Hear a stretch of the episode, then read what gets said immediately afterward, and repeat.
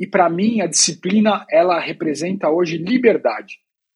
Se eu não tenho disciplina na minha vida, eu não consigo fazer tudo que eu quero fazer. Olá, aqui é o Bruno Caminata. Eu apoio o Endorfina porque me inspira com incríveis histórias de atletas, desafios e oportunidades na vida. Olá, aqui quem fala é o Amilcar Altemani. Eu escuto o Endorfina porque, além de ser um apaixonado por esportes, eu li uma frase no livro O Ego é seu inimigo, que dizia o seguinte: qualquer tolo pode aprender com a experiência. O truque é aprender com as experiências dos outros. E o Endorfina me dá essa oportunidade a cada semana. Aqui é o Marcelo Zaninotto e eu apoio o podcast Endorfina por ele ser uma fonte inestimável de conhecimento esportivo, me conectando ao mundo do esporte como nenhum outro podcast oferecendo insights valiosos, entrevistas fascinantes e inspiradoras com atletas e especialistas de todo o mundo.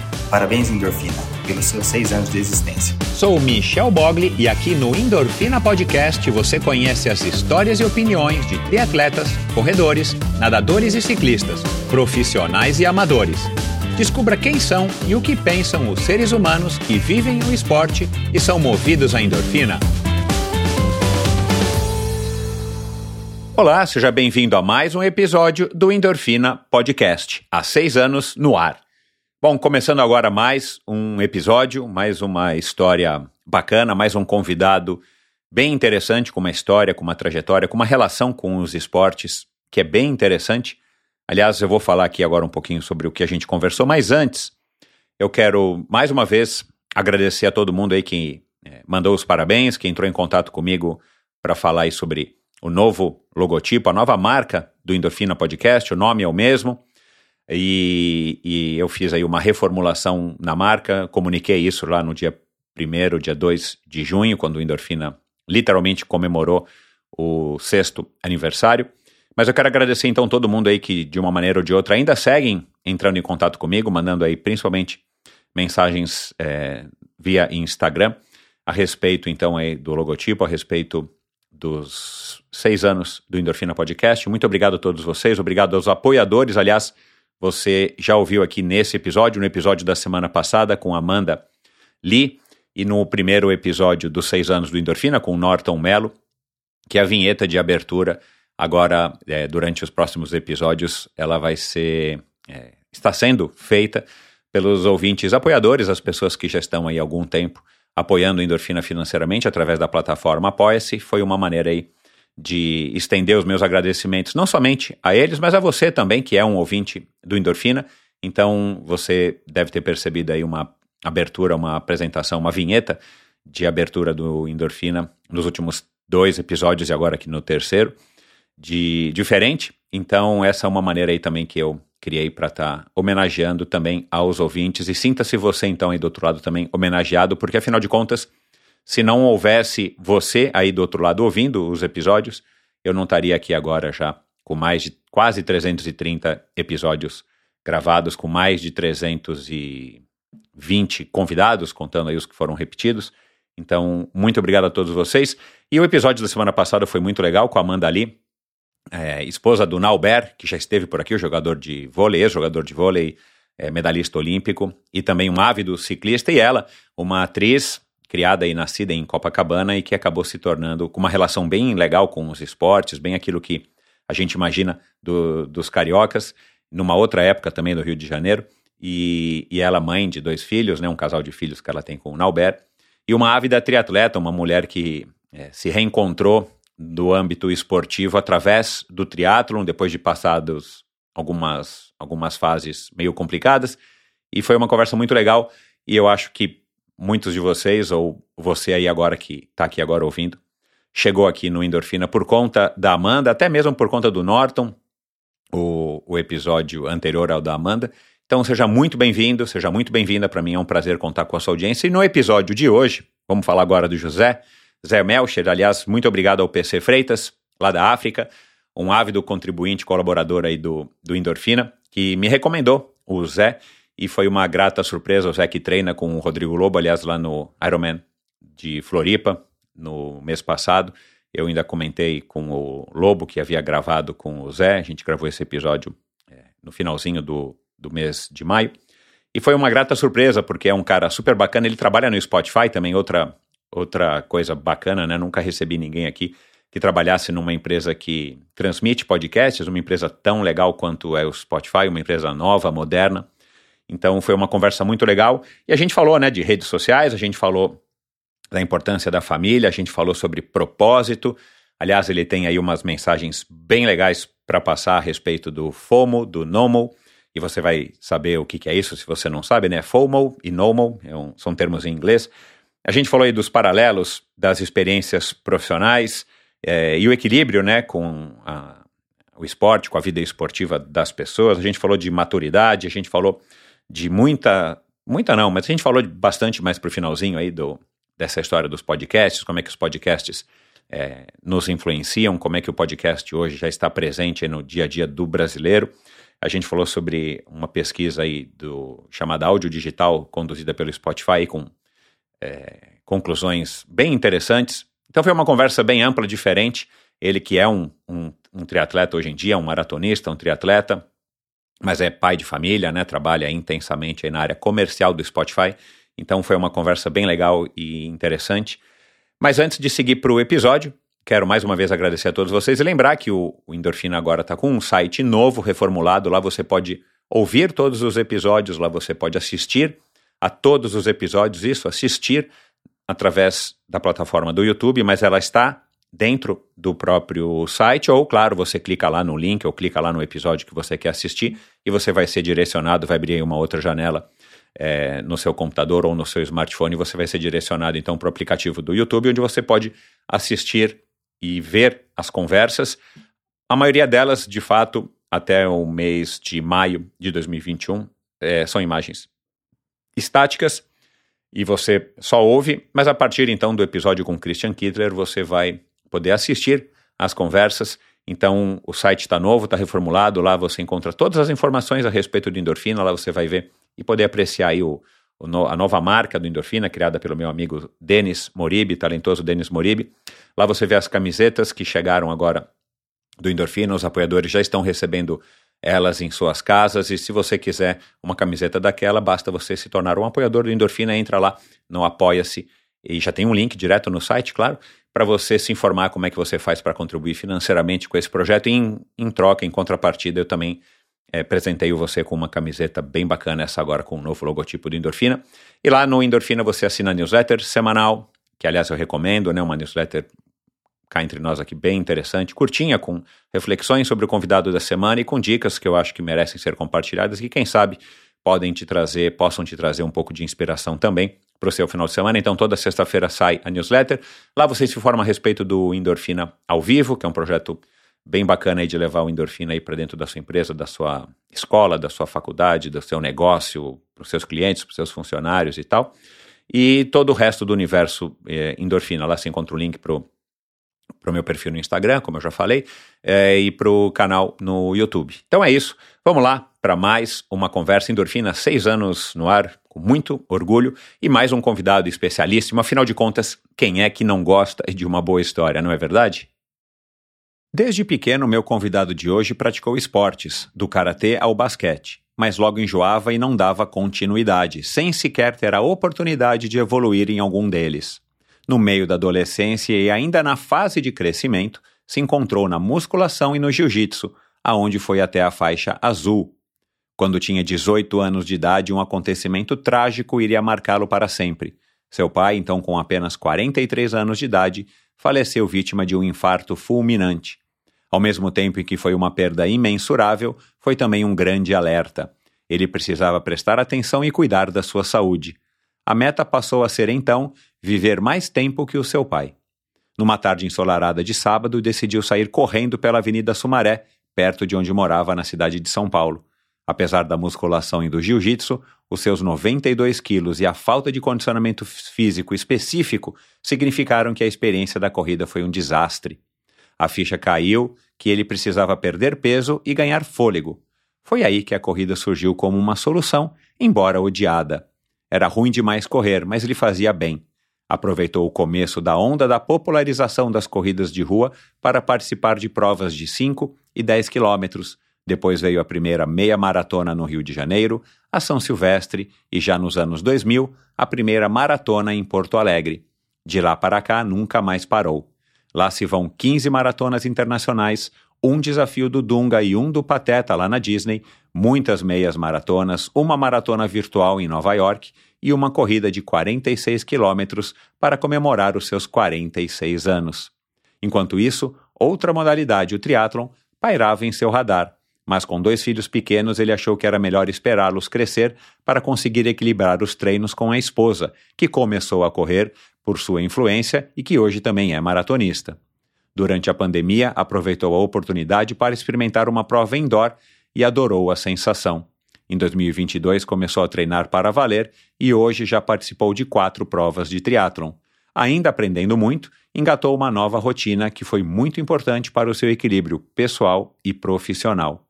Conosco aqui hoje ele que é formado em Direito com MBA em Marketing e especialização em Branding, o presidente do Comitê de Áudio e Voz do IAB Brasil e membro do Board de Diretores da MMA Brasil, diretor de publicidade do Spotify Brasil, um amante dos esportes de endurance e influenciador analógico, o curioso e corajoso José Antônio de Almeida Melchert. Seja muito bem-vindo, Zé. Ô Michel, obrigado pelo espaço e pela, pela oportunidade. Eu estou me sentindo meio hoje com uma síndrome do impostor. Você deve conhecer isso. Porque eu já ouço o podcast há muito tempo, acompanho a tua trajetória, você só entrevista gente maravilhosa aqui, super profissionais do esporte e pessoas super bem-sucedidas nas suas carreiras. E eu fiquei pensando, desde que a gente começou a conversar, assim, o que, que eu vou fazer no endorfina, o que, que eu vou falar lá, porque é, é, é só, não sei, espero que eu atenda alguma expectativa aqui, que alguém ouça a gente. Pelo menos minha mãe e minha mulher devem ouvir a gente. espero que elas curtam e espero que seja um bom papo. Mas obrigado aí pela oportunidade. Cara, obrigado você. E fica tranquilo que eu tô acostumado. Né? Então, assim, recentemente tive alguns convidados, eu não preciso citar aqui o nome deles, mas tive alguns convidados que chegaram a me ligar Fala, cara, você não precisa pôr no ar nossa conversa, fica super tranquilo. Porque aí eu gravo, né? Eu não gravo e solto no, na semana seguinte, eu gravo e demoro uma, duas, três semanas, dependendo do, do, meu, do meu cronograma para soltar. Aí eu gravo, né, com um convidado, como eu vou gravar com você aqui hoje, estou gravando com você hoje. Aí, sei lá, semana que vem vai a hora um episódio com um fulano de tal, mega medalhista olímpico e tal, uma sumidade ou uma celebridade da internet.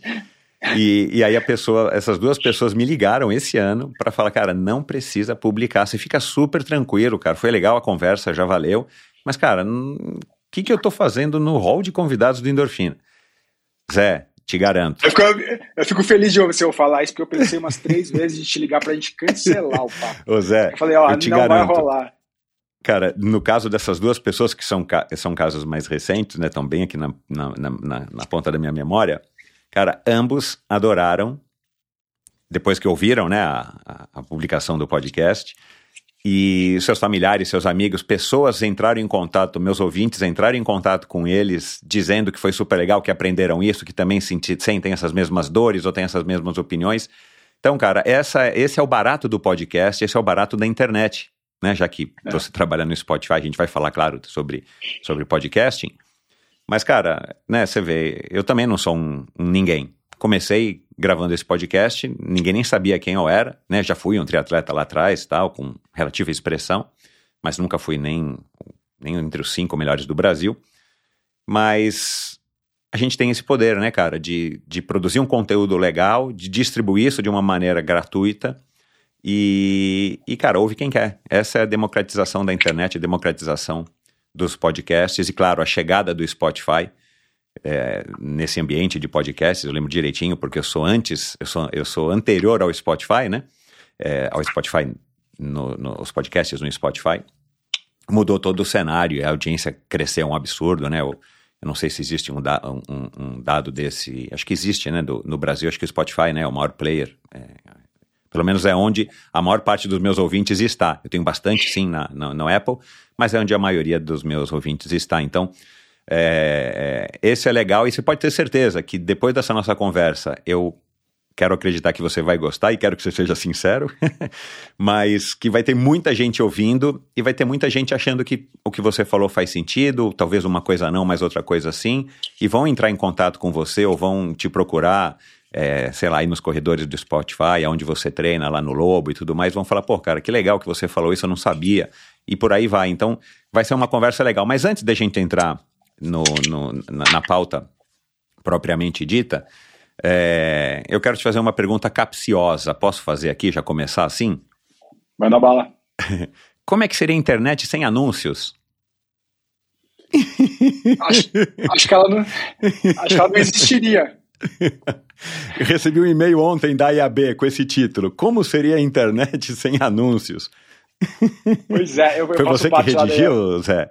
Não foi, mas é uma coisa que a gente discute bastante, né? Porque acho Meu que todos Deus nós to, to, todos nós, a gente tem uma relação de amor e ódio com os anúncios, né, Michel? Se for pensar, é, desde a da época do começo do rádio, da TV, e aí depois no digital. E aí no digital, no começo do digital, a gente teve um momento que era os anúncios e aquelas coisas que a gente, por causa dos cookies, a gente clicava e a gente ficava sofrendo retargeting, eles ficavam indo atrás da gente, perseguindo a gente em outras mídias.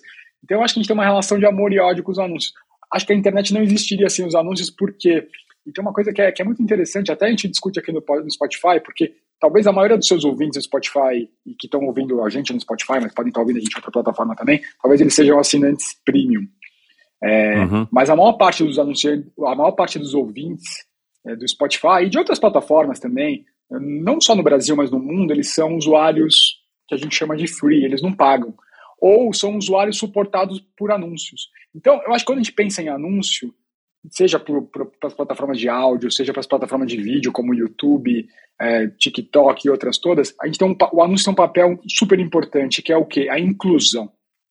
O anúncio proporciona que a gente consiga é, levar os serviços do digital, os serviços da internet para um público cada vez maior é, e permitir esse acesso. Eu acho que essa, às vezes a gente não esquece isso, é, tem anúncio que é chato, né? Mas acho que cada vez mais a, a criatividade, a qualidade dos anúncios está melhor. O Brasil é, é um super referência quando a gente fala de criatividade e contextualização Exato. de anúncio, mas o anúncio tem esse papel de proporcionar que as pessoas tenham acesso aos conteúdos, acesso à informação, e eu acho que ia ser muito difícil a gente imaginar, não só a internet, mas imaginar a TV, imaginar o rádio, imaginar Exato. os jornais, sem, sem a, os anúncios. Eu, eu, eu, gosto muito de jornal.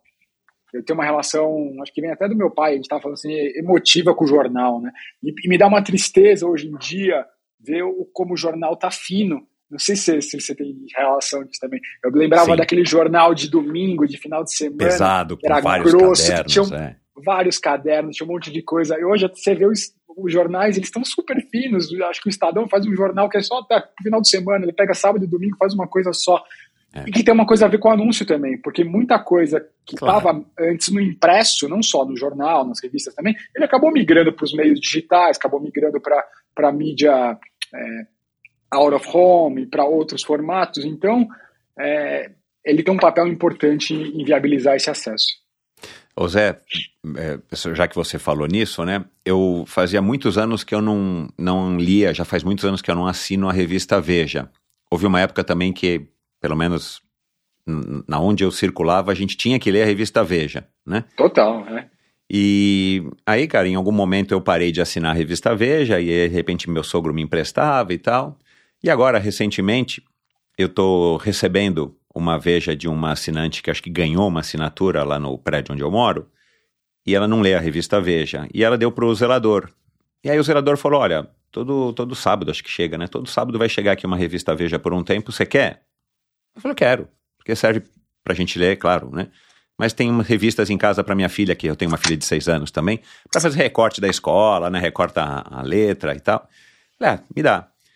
Cara, não tem anúncio. Eu contei na última Veja da semana passada, acho que três anúncios, cara, três anunciantes, né? Tem, tem alguns anúncios da própria Abril, que não conta, né? Sim. Mas tem lá um Bradesco, né? Que Bradesco também é uma mãe, e mais uma ou duas empresas e mais nada, cara. A própria Vejinha, a Vejinha, né? Que era uma, uma revista que, que também quem tinha um negócio, quem tinha um restaurante, quem tinha um estabelecimento tinha que estar tá lá, né? Fazer propaganda e tal.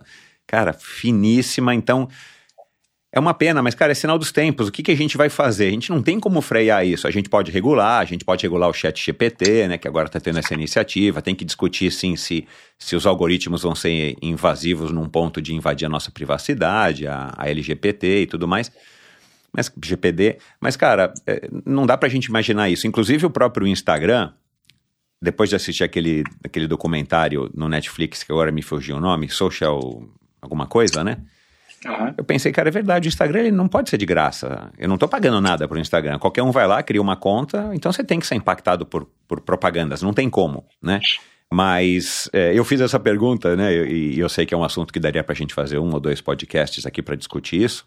E você é uma pessoa especialista nisso, eu não. Mas, porque eu recebi ontem um e-mail da IAB, eu assino a newsletter da IAB, e era isso: como seria a internet sem anúncios, né?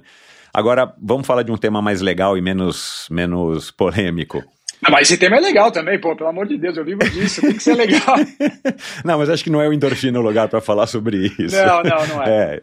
Não, eu sei que é o seu trabalho, coitado, e você está numa missão aí árdua, né, cara, de convencer a, enfim, o ecossistema inteiro de que tem que investir em mídia, né, de podcast, né. Eu tô nessa há seis anos e não sou uma agência, não sou um especialista como você, mas eu espero pegar algumas dicas aqui também, porque quem sabe depois desse nosso bate-papo aqui, eu, eu, eu, eu, tenho, eu monto uma estratégia mais assertiva para conseguir patrocinadores. Eu tenho bons patrocinadores que me acompanham já há algum, algum tempo aqui no Endorfina, mas é claro que a gente precisa de mais para manter esse sistema aqui também funcionando, porque afinal de contas a gente tem boletos para pagar no final do mês. Todos mas vamos lá. Cara, qual que é o seu estilo de música favorito, Zé? Rock. Gosto muito de rock gosto de jazz, gosto de MPB, acho que eu tenho um estilo meio eclético, mas se for escolher assim as músicas que mais me motivam, aquela música que você está fazendo um treino indoor, você precisa de um, uhum. um estímulo, uhum. é, é, um, é um rock mais Legal. tradicional. E, vo assim, e você né? ouve música, você tem o hábito de ouvir música ou podcast ou qualquer outra coisa, é, audiolivros, quando você está treinando? Eu, quando eu estou treinando indoor, eu tenho. É, eu não consigo correr na esteira sem música, por exemplo. Uhum. E é engraçado, porque para correr fora, eu não consigo correr com música. Acho que eu Curioso. aprendi a história de correr na rua, principalmente de ficar ligado nos movimentos, em carro, em coisa. Então eu, eu me treinei para, quando eu estou correndo na rua, desconectar. Uhum. E indoor eu só consigo correr conectado. E, e desde o ano passado comecei também a treinar mais é, bike no rolo, né? E, e, é diferente porque dependendo da intensidade ou do que você está fazendo, você precisa de um estímulo, né? Então, por exemplo, quando eu estou na esteira, que é, às vezes é uma coisa mais puxada, eu preciso de uma música que vai me que vai me botar para frente, vai botar para vai me incentivar, vai me estimular. É. No, na bike, que é uma coisa um treino mais longo, às vezes mais contínuo, eu consigo ouvir um podcast. Uhum. Eu consigo me aprofundar e eu consigo me concentrar mais, me aprofundar mais no conteúdo. Então, uhum. acho que tem essa, essas nuances que são interessantes também. É, e existe, já faz algum tempo eu li uma pesquisa sobre o efeito de se exercitar com música, e existem comprovações de que ele, a música te gera né, estimulações cerebrais que fazem com que você se anime, né? Você pode também se deprimir ouvindo uma música, mas você pode se animar.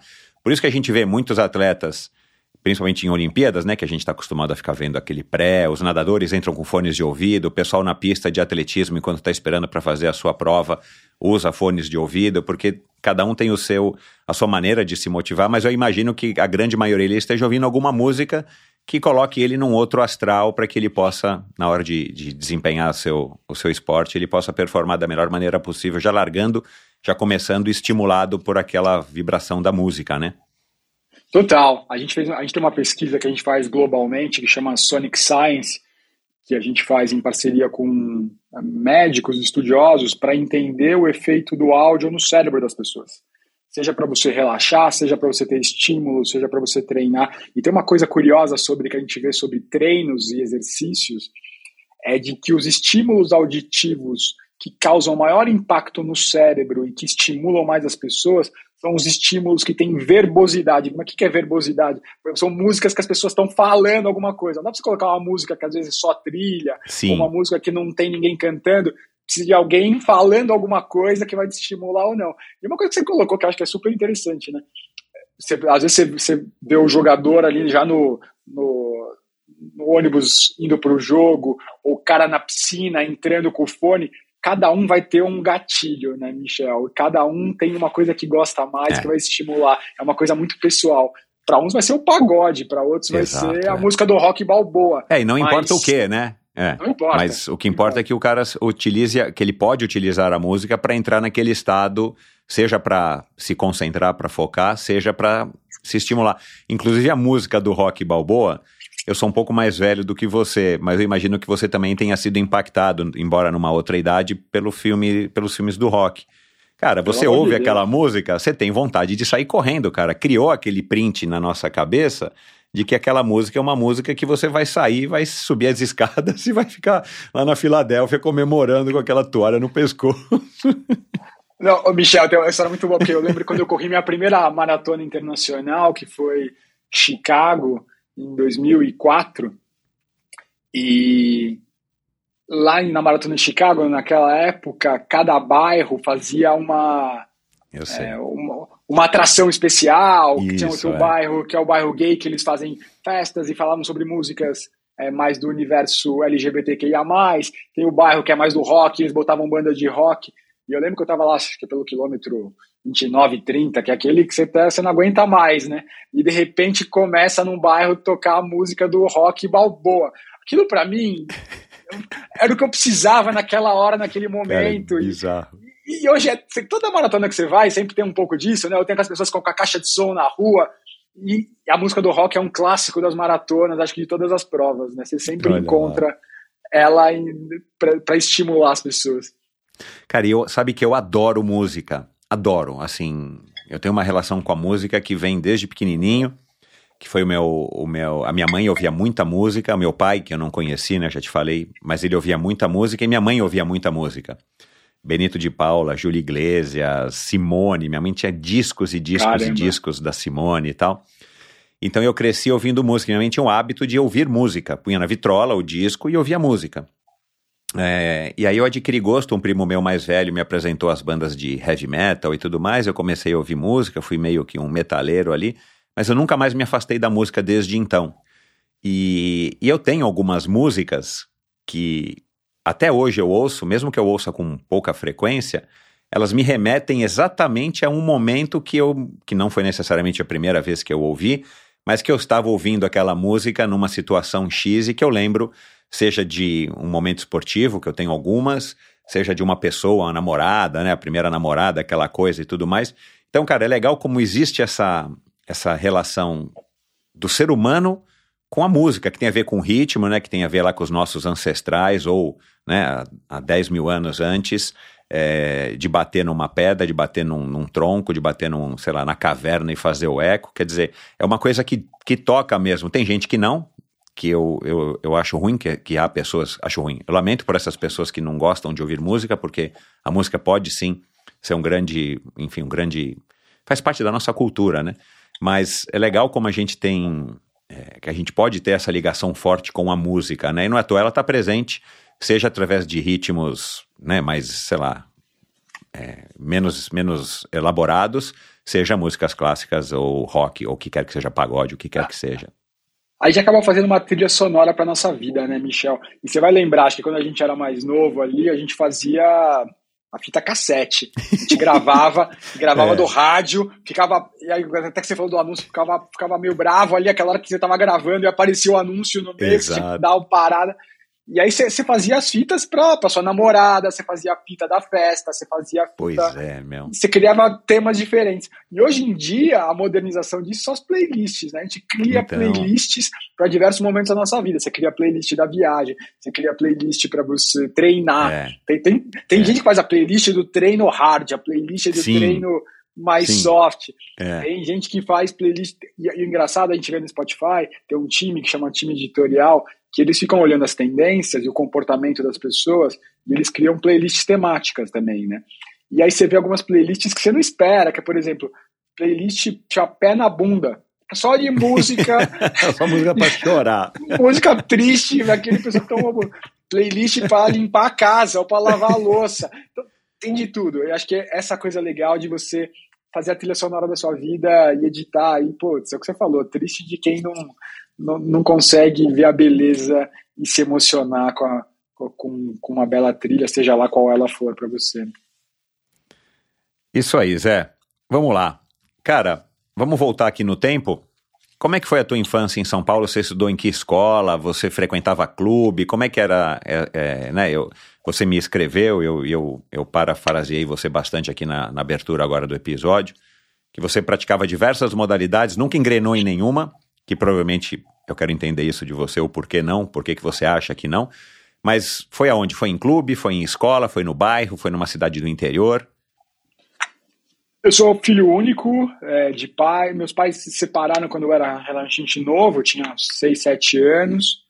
É, minha mãe morava mais ali pro lado de Perdizes, é, Paquembu. Meu pai morava pro lado do Brooklyn, depois mudou para Higienópolis. Sempre estudei mais ou menos ali nessa, nessa região.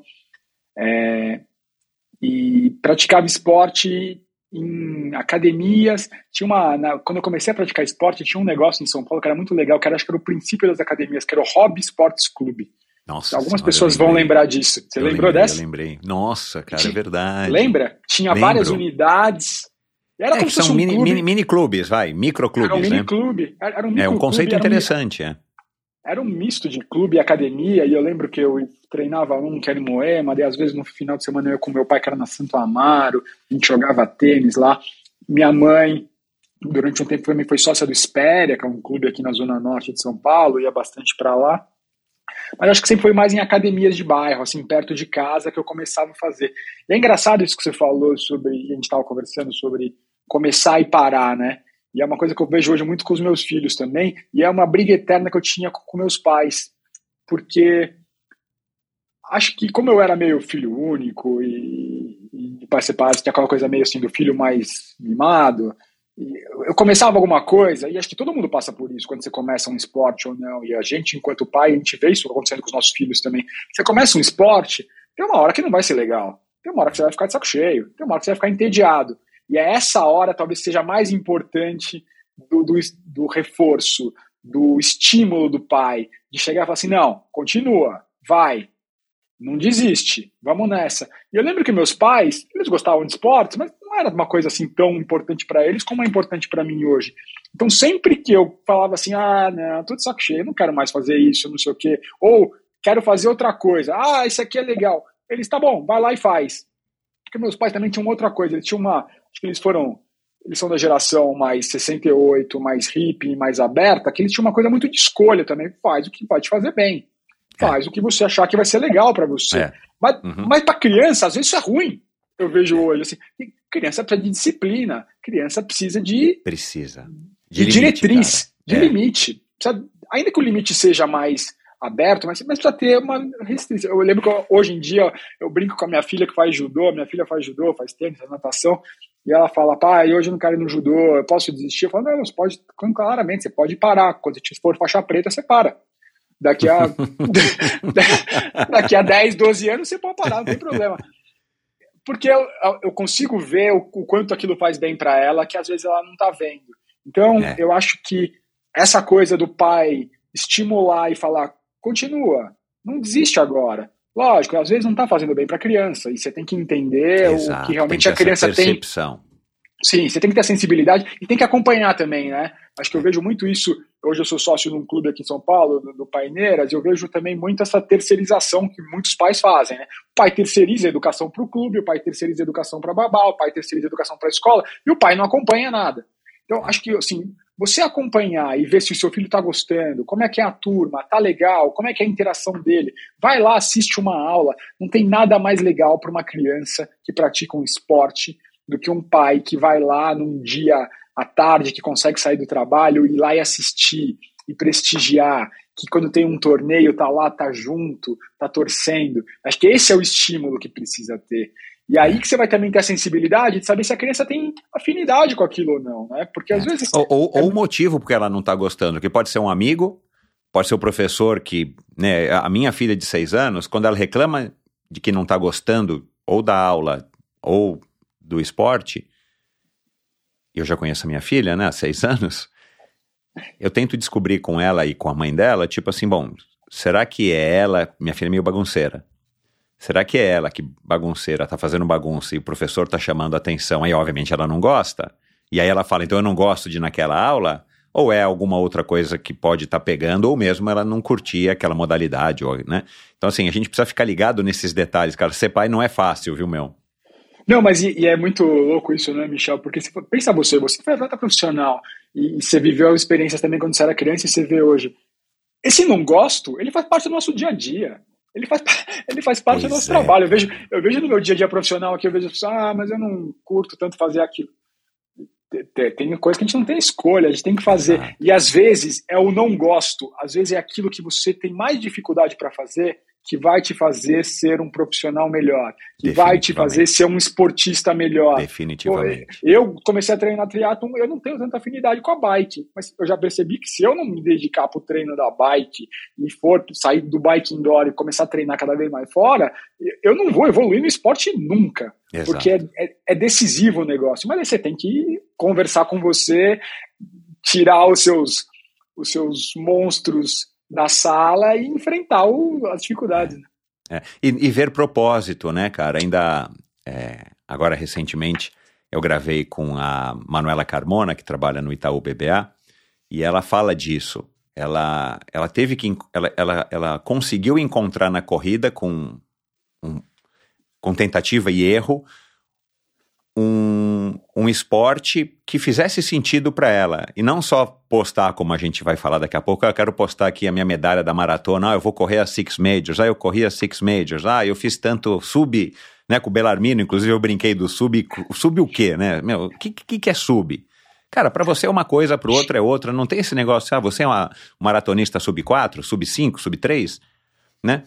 E, e, a Manuela Carmona falou exatamente isso. Ela falou, cara, eu passei a, a, a, ver propósito na corrida e não o objetivo de ter uma medalha, ou de conseguir um tempo, ou fazer um, um 70.3 Ironman aqui em São Paulo. E é isso que eu acho que é, que é o legal e que também a gente, a gente tem que aplicar às crianças, que é um pouco mais difícil, porque eles veem só aquela coisa imediata, né? Mas o porquê que você está nadando? Por que, que você está indo no judô? Por que, que você vai na escola?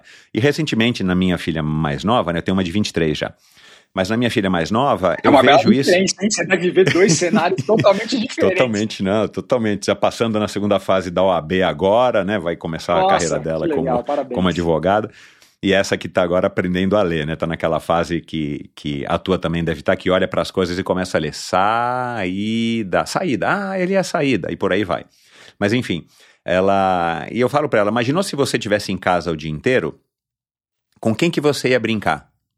Quando ela fala que não quer ir para a escola. Teus amigos estão todos na escola. Aí ela, ah, não quero ficar no inglês. Espera aí. Aí a hora que você vai jogar o videogame, como é que você vai saber o que está escrito aqui? Que toda hora você pergunta para mim. Você... Então a gente tem que tentar criar propósito para as nossas crianças e para a gente mesmo. Então, a hora que você vê que, cara, talvez você não curta tanto pedalar, você pode até passar a curtir. Eu conheço muita gente que não curtia, que chegou a pedalar muito mal, quer dizer, que começou pedalando muito mal e, cara, hoje a pessoa adora e pedala super bem, né? Então, a gente tem que só que encontrar um propósito para que a gente possa vencer aquelas barreiras. E é óbvio, eu já, já havia aprendido isso antes com a minha própria experiência, o endorfina tem me trazido muito isso, principalmente com, com os atletas super campeões e medalhistas e tudo mais. Cara, que é isso, é, é, é, na derrota que você cresce, cara, é na hora que você não acerta que você fala, cara, o que, que eu vou fazer para acertar? E é assim que você cresce, né, cara? Então, é, é, eu acho que isso é, um, é, um, é, uma questão importante que a gente tem que se conscientizar disso e aquilo que a gente já pode até falar um pouco. Bom, vamos deixar mais para frente, senão a gente perde aqui um pouco da ordem cronológica, mas é, é essa questão do FOMO e do DIOMO que você falou, né? Tipo, todo mundo posta só as coisas boas. O meu sogro que brinca, né? Ninguém posta quando para numa padaria para comer um pão de queijo e um café com leite porque não teve tempo de tomar café da manhã. O cara só vai postar se vai comer a tapioca com açaí, com não sei o que, com o queijo sem glúten e, e sem lactose, né? É isso, é, não, eu acho que é isso e no universo da, dos esportes, e principalmente do esporte que eu estou mais perto, que é corrida de rua e triatlo, tem muito disso, né? Michel, você vê que acho que às vezes falta a gente entender e pensar qual que é o nosso propósito, por que, que a gente realmente está fazendo aquilo, né? Está fazendo aquilo para estar tá correndo com um monte de gente só e conhecer gente, você está fazendo aquilo porque você realmente quer evoluir, você está fazendo aquilo porque aquilo é uma jornada de autoconhecimento sua e evolução, você está fazendo isso porque você vê que aquela experiência pode trazer aprendizados que você vai levar para a vida pessoal, para a vida profissional. Eu acho que a gente tem que entender qual é o propósito. E aí a gente acaba entrando nessa as redes sociais elas, só, elas trazem, a gente está falando de digital e redes sociais, elas trazem essa coisa interessante de onde a gente vê o que está acontecendo e, e, e, meio de certa forma compartilhando boa parte da nossa vida, mas também fica uma, uma, uma ilusão de uma coisa que não existe. E a gente acaba criando alguns parâmetros que são muito equivocados para a gente, né? Porque cada um tem a sua rotina, cada um uhum. tem sua vida, cada um tem seu limite. E não dá para a gente ficar se comparando tanto com o outro ou não. Exato. E não é porque o cara acordou 5 horas da manhã e tal, não sei o que, conseguiu fazer aquilo e tá no pace X que você não tá fazendo bem. É. Que você não tá fazendo mal. Mas também tem um outro lado que eu penso muito, né? E às vezes eu posto ali até meu time brinca comigo, eu vou, nadar e eu nado bem cedo, aí eu posto lá que eu estou indo nadar, e eu já vi o impacto positivo que isso tem muito para muitas pessoas também, que as pessoas falam assim, putz, eu vi um negócio que você colocou lá e aquilo me fez sair da cama. Eu vi um negócio que você colocou, que você estava fazendo, e, putz, eu fiquei estimulado a começar a correr é. porque eu vi que você fez aquele negócio. Então, eu acho que assim, é como tudo na vida, a gente tem que ter é, equilíbrio, equilíbrio, tem que ter parcimônia. É. Não dá para é. fazer viver disso ou viver imerso naquilo ou só fazendo aquilo ou pensando como é que vai ser, mas também pensar, acho que tem que ser genuíno, tem que ser verdadeiro. Se aquilo te faz bem, se você está curtindo, coloca. Mas também não entra nessa dinâmica é, de só fazer isso para aparecer, para estimular é. os outros e, e, essa competição que não existe, né? A gente, entra, a gente, a gente cria, o ser humano é um bicho complexo, a gente cria problemas e cria estigmas e competições que a gente talvez não precise viver. Exato. E, e nesse tópico, eu acho que eu tenho conversado com algumas pessoas, eu tenho visto, presenciado, eu, eu acho que a gente está, pelo menos no meio esportivo, desse que a gente está inserido, né, que é um micro-universo, eu acho que já tem gente que já está tendo essa uma espécie de aversão, uma espécie de fobia, né, o que a gente chama né, no, no linguajar comum de bode, de aversão a essa coisa de ficar postando a foto do relógio com o tempo que fez, ou aquela foto né, que você está amarrando o tênis que você ganhou, que é da marca XYZ. Eu acho que já tem gente que, que, que é, já está percebendo que foi vítima disso, né? Os nano-influenciadores já foram vítima disso e de repente, cara, estão dando passos para trás e com receio de pegar uma aversão àquela determinada prática esportiva, o que aí é sim é negativo, né? Se o cara falar, meu, nunca mais vou correr porque eu não quero mais fazer parte desse mundo de ficar fazendo postagens da medalha e do meu, do meu relógio com o tempo, cara, eu vou pular fora. Aí você vê que a diferença entre o remédio e a, e a droga, né? Acho que é assim que se fala, é a quantidade, né, cara? Se você toma um é pouco, aquilo vai te ajudar. Se você toma muito, aquilo vai te prejudicar, né? É, não, e só para eu fiquei pensando, a gente ficou falando dessa história de FOMO e JOMO, né, mas só para contextualizar e colocar todo mundo na mesma página, né, o que, que a gente está falando sobre isso? É que se fala muito hoje em dia sobre toda essa história da, da digitalização da vida e, e esse acesso que a gente tem à informação que o digital trouxe, sobre essa expressão que é o, é, é o, é o FOMO, Fear of Missing Out, uhum. é o medo de estar perdendo alguma coisa. Exato. E aí, e aí que a gente tá falando, né, que gera, começa a gerar ansiedade nas pessoas, né? O cara vê lá caramba. e fala, nossa, o cara acordou tal hora, o cara já tá testando, ou o cara tá indo para tal lugar, olha o cara, olha esse restaurante que ele tá comendo e eu não tô fazendo nada, olha o carrão que ele tem e eu não tenho, é. olha o show que a pessoa foi e eu não fui, olha o emprego que ela tem. Então, você acaba vivendo, você fala assim, nossa, eu tô perdendo tudo isso. Exato. E aí começou um movimento contrário que as pessoas como chamaram chamar de, de JOMO aí, né, que é o Joy of Missing Out. Exato. Que é assim, ó, eu tô tendo prazer em perder isso. Eu tô tendo prazer em não estar em tal lugar onde todo mundo tá. Eu tô tendo prazer em correr sozinho e não correr com ninguém. E nisso, para mim, Michel, é, teve um negócio que teve um lado bom da pandemia aí, que eu acho que vale a pena falar, que a pandemia foi foi ela foi muito disruptiva para muitas coisas, foi uma avalanche de, de coisas negativas, mas para mim teve um lado que eu sempre tento pensar porque é positivo, que foi o quanto a gente teve que se reconectar com a gente mesmo, né? E se reconectar com as pessoas mais próximas. E para esse universo do esporte, A gente estava numa aceleração, numa coisa tão grande que é você tem que fazer uma prova toda hora. Você tem que correr uma maratona ou duas por é. ano. Você tem que é. fazer uma prova de Ironman. Você tem que fazer não sei o quê. Aí, de repente, tá todo mundo em casa. Tá, ninguém pode mais sair, ninguém pode mais fazer nada. E você vai ter que treinar e você vai ter que fazer as coisas porque você realmente, que é o que a gente estava falando, o propósito, porque você quer, ou porque ela te faz bem. Então, eu lembro que, putz, pandemia, às vezes eu saía para correr, não tinha ninguém na rua. Aquilo era um prazer para mim estar tá correndo e estar tá vendo o ar, vendo o céu e podendo me sentir vivo naquele momento. Então, e ao mesmo tempo me reconectar mais, estar tá mais próximo com meus filhos, estar mais próximo com a minha mulher, estar mais próximo com a minha família. Então, essa história do Jomo, ela foi legal, da pandemia, ela trouxe um pouco, acho que essa história do, do, do joy of missing out, né? Da, do prazer de perder as coisas também e valorizar as coisas que realmente importam. Quem são as pessoas que a gente realmente quer estar próximo? Quais são as experiências que fazem diferença na nossa vida? A gente começou a fazer uma edição, né? A gente estava falando de playlist, de fita. Você começa a fazer uma edição na vida. Você é mais criterioso, né? E, e, acho que as pessoas têm que tomar muito esse cuidado também, já que a gente está falando tanto de digital, de redes sociais, a edição do que você consome. Então, presta atenção se as pessoas que você está seguindo, as pessoas que você é, acompanha, são pessoas que estão te fazendo bem, estão te estimulando ou não, ou são pessoas que estão te gerando essa sensação ruim, essa ansiedade Exato. de que você tá para baixo, que você não está fazendo o que você deveria fazer, que você está no lugar errado. Então, faça uma edição também da, do que, que você segue, do que, que você consome, do, do que, que você está assistindo, do que, que você está lendo, do que, que você está vendo, porque você tem que trazer coisas boas para sua vida e aí Exato. sim você vai começar Para que, que você vai trazer melhor. coisas ruins, né? Se, se, a gente já tem ah. coisas ruins o suficiente, né, cara? As nossas é dificuldades, é os nossos traumas, os nossos medos. Aliás, eu li isso, acho que foi no ano passado, que já tem gente é, estudando os efeitos das redes sociais, mas ainda é uma coisa, é um fenômeno sobre, sobre a, nossa, a nossa mente, mas ainda é uma coisa muito nova. A gente ainda não teve nem tempo, em termos de, de uma adaptação cultural, de evoluir ao ponto de entender é, como nós mesmos, cada um de nós como indivíduos, a gente deve é, usar as redes sociais, né? É, porque tem isso, você pode olhar um post e ter o que eu vi que você fez, né? 12 graus numa manhã de São Paulo, né? Você foi lá no Paineiras, você ia nadar. É. é.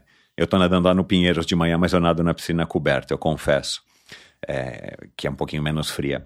Mas, enfim, é, aquilo pode estimular a pessoa a falar: caramba, meu, olha, eu acordei agora, alguém da tua equipe, algum parente, algum amigo, pô, hoje eu acordei agora, cara, olha, eu vi o post do Zé, o Zé já nadou, né? Ou a pessoa fala, cara, meu, eu, eu, nossa, eu sou um, né, eu sou horrível, eu não consigo fazer nada, eu sou um perdedor, eu sou isso, eu sou aquilo. Então eu acho que a gente ainda também tem que passar por essas dores que vai fazer muitas vítimas, né, do ponto de vista psicológico, é, de estar tá ainda tendo que aprender com uma tecnologia.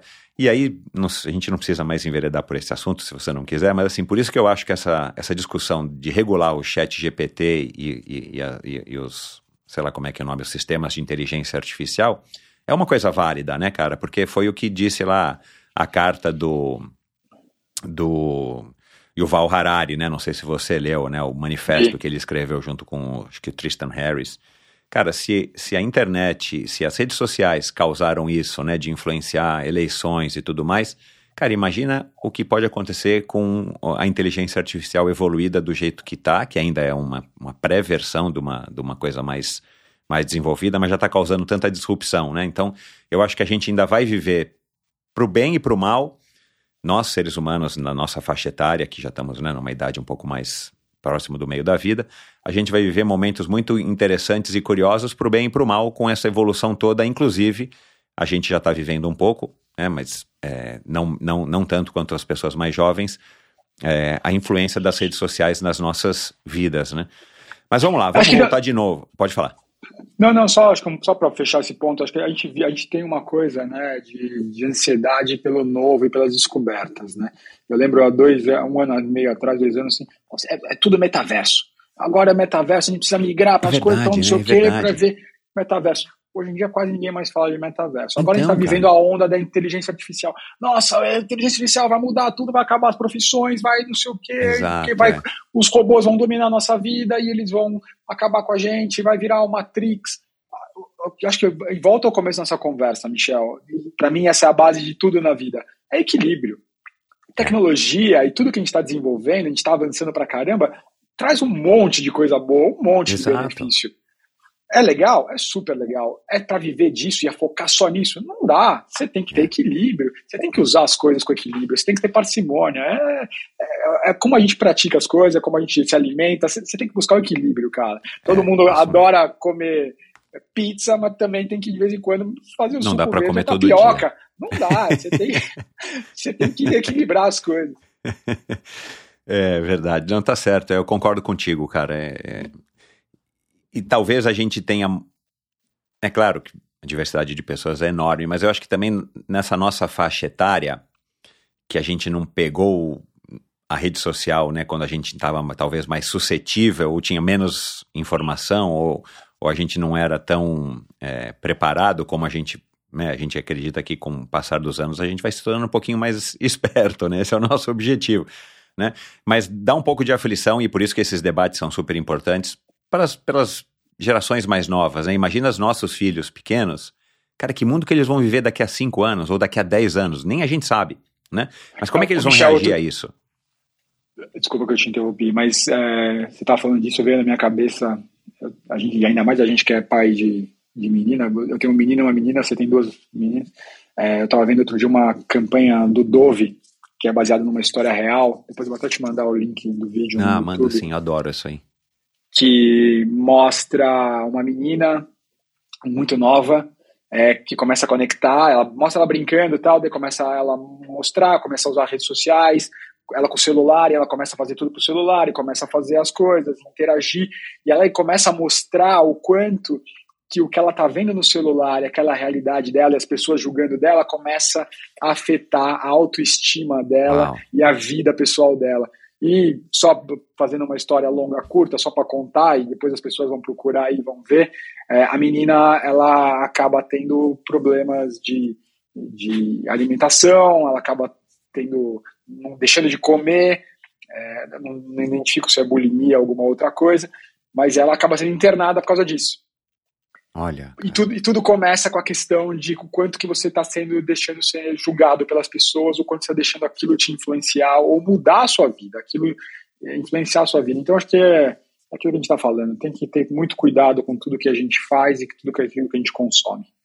Isso aí. Mas voltando de novo a, a, ao pequeno Zé ali no, no Hobby Esportes Clube.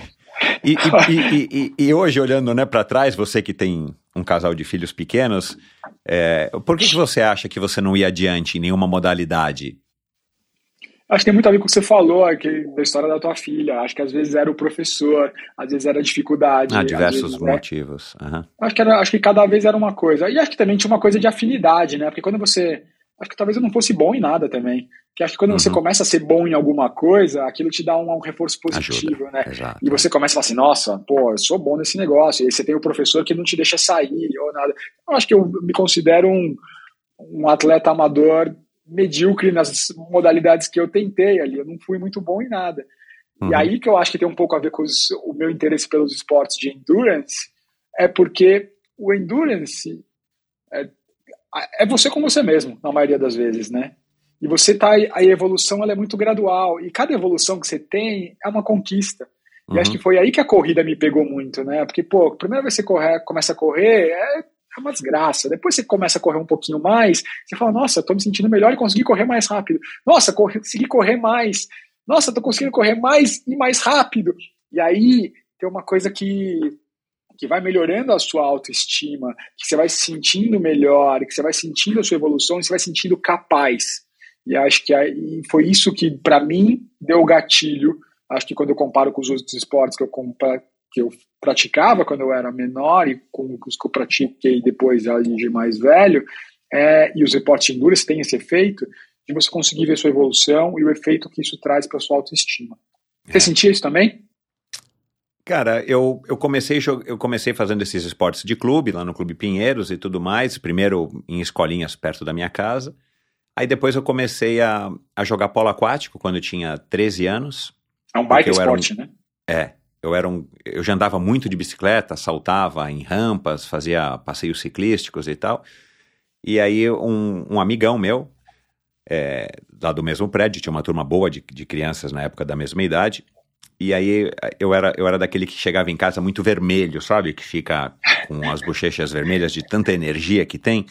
E aí minha mãe cansada, minha mãe viúva, né, sozinha com dois filhos, cara, eu dando trabalho pra caramba porque não parava um minuto.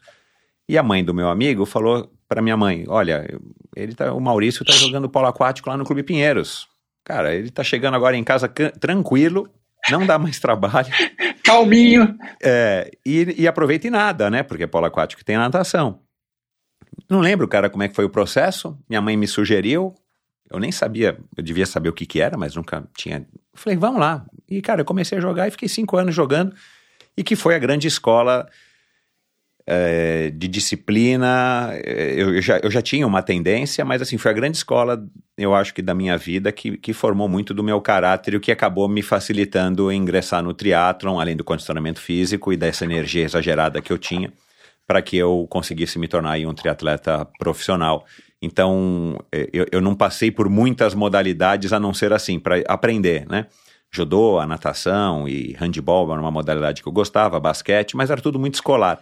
Mas o polo aquático que virou aquela coisa de treinar todo dia, duas horas por dia, de ter campeonato no final de semana. E eu ia, já ia de bicicleta e voltava de BMX, né? Eu ia e voltava de BMX para o clube da minha casa, que era relativamente próximo.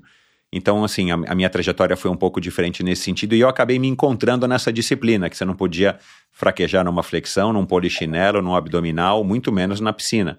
E os meus treinadores eram treinadores bastante rigorosos, então eu tinha prazer em não, de, não decepcioná-los. E quando eu via alguém tendo que pagar mais flexão porque não tinha conseguido, ter que ficar na piscina gelada fazendo mais tiro porque não tinha chegado no tempo determinado, eu, eu ficava chateado pelo meu companheiro, mas eu estava focado em mim. Eu falei, não, cara, eu não posso porque eu não quero ficar pagando punição, né? Que hoje em dia eu acho que isso era bullying, né? Já conversei com alguns jogadores de polo aquático aqui, inclusive da minha época, a gente chegou à conclusão que hoje em dia isso, se acontecer, é bullying, né? Logo vai aparecer uma mãe e um pai e vão processar o clube ou, ou, o time. Mas foi uma trajetória um pouco diferente nesse, nesse sentido, talvez foi um pouco mais curta e assertiva, né? Eu me encaixei nessa disciplina. Agora você começou mas, a fazer... Mas, você falou... Mas desculpa, mas você falou um negócio que para mim é, é muito interessante, para mim é a chave da história, que é a história da disciplina, que é, é uma palavra é, que tem um estigma negativo muitas das vezes, né? Bem aquela coisa disciplinadora, é. ela se liga à autoridade, Exato. autoritária, punição, não sei o quê. E, e para mim, a disciplina, ela representa hoje liberdade. Se eu não tenho disciplina na minha Bacana. vida, eu não consigo fazer tudo que eu quero fazer.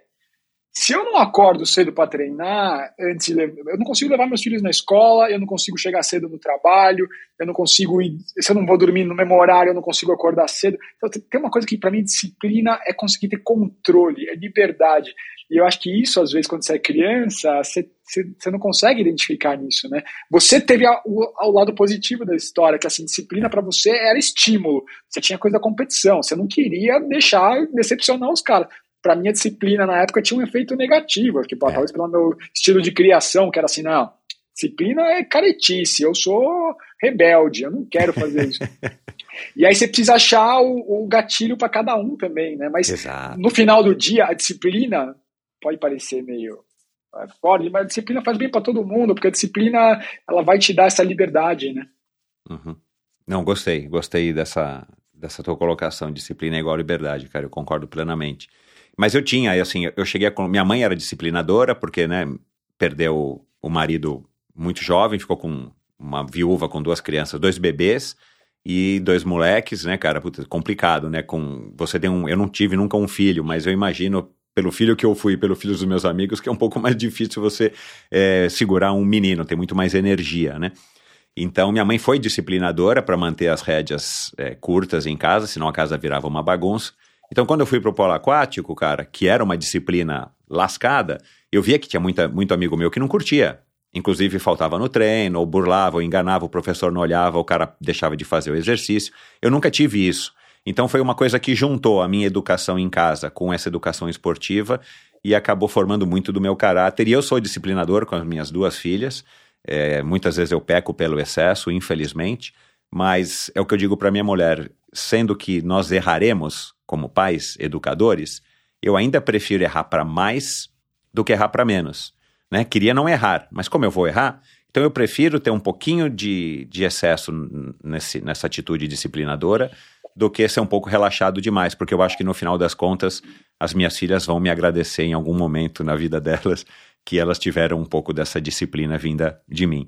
Mas vamos lá, aí você encontrou a musculação, e o jiu-jitsu, né? Também teve uma época aqui em São Paulo, né? Ou no Brasil, que o jiu-jitsu também era uma coisa bem legal, todo mundo. Você lembra aquela, aquela boom do jiu-jitsu que foi junto, Puta, junto com o boom do UFC, família Exato. Grace, tava tudo Eu- bombando, todo mundo queria fazer. E aí você curtiu o jiu-jitsu e a musculação. Tem a questão da autoestima da musculação, né? Que aí você vai ficando mais fortinho, É, você tá acho que crescendo. Foi isso, né? Acho que É. na época era isso.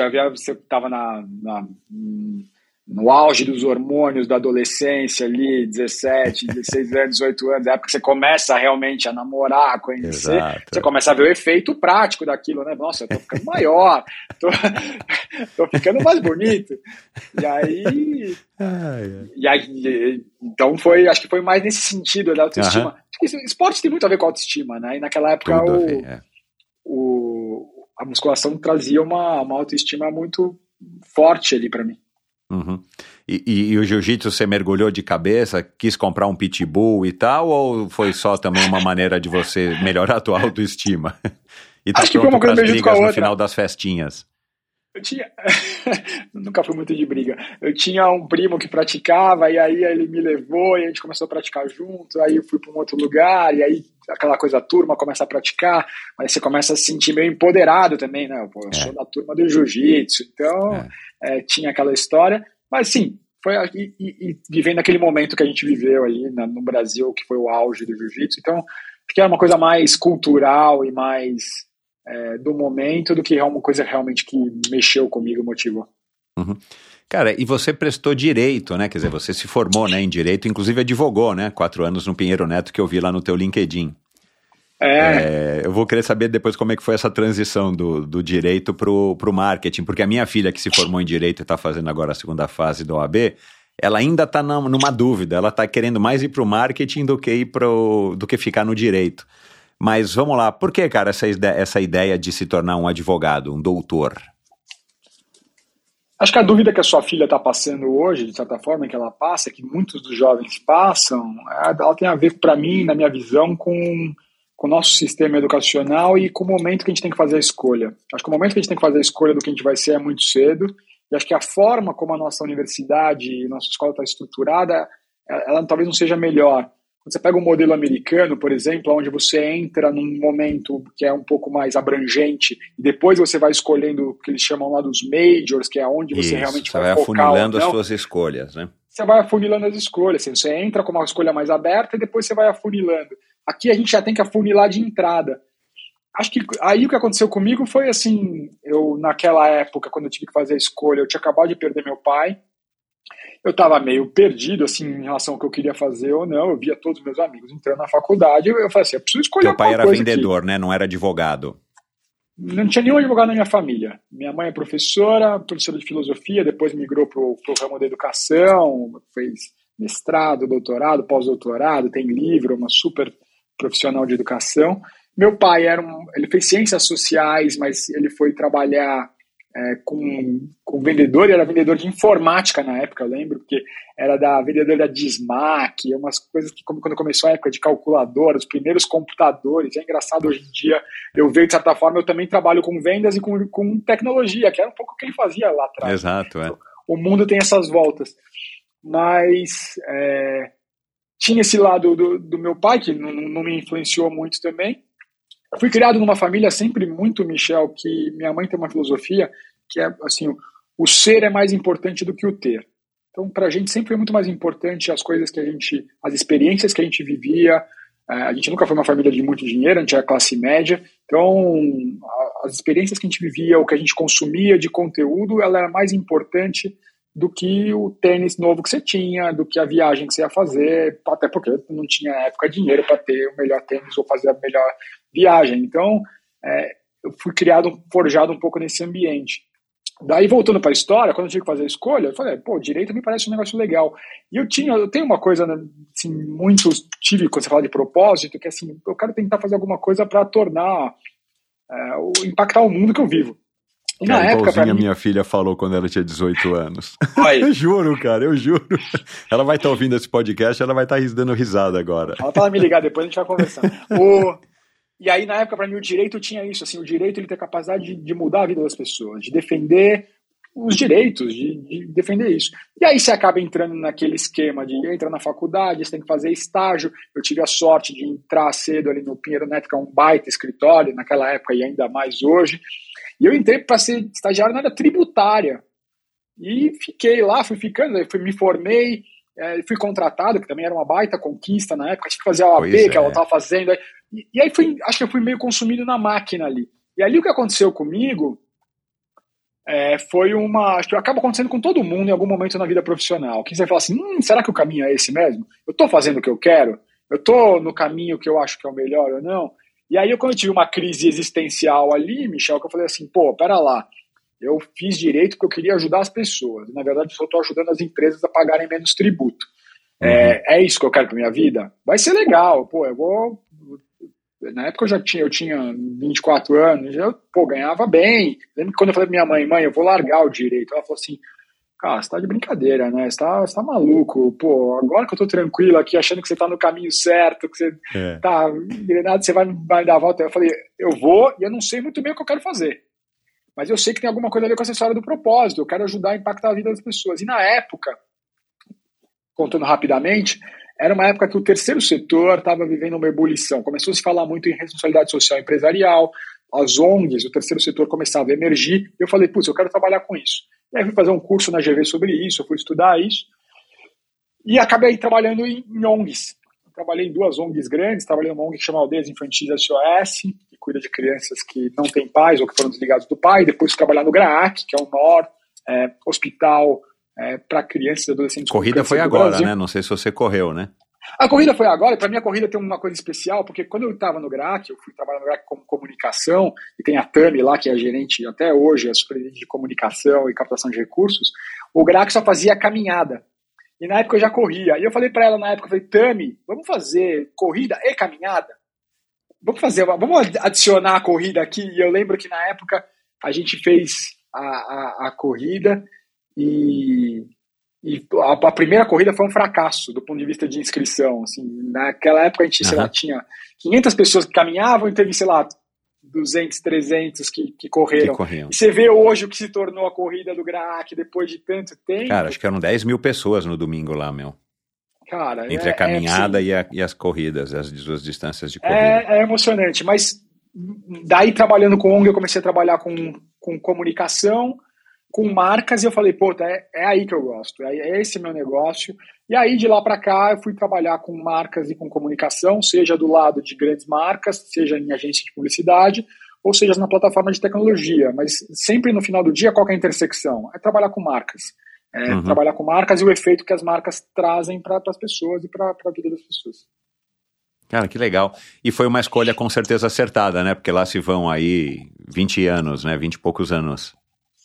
É, mas assim, teve um monte de, de idas e vindas no meio do caminho, né? Eu, assim, eu, quando eu olho, por exemplo, sei lá, os meus colegas que estavam no Pinheiro Neto na minha geração, todos hoje estão lá, alguns que estão lá ainda sócios, super bem sucedidos tal. Se eu tivesse continuado lá, talvez eu tivesse lá e talvez não tivesse.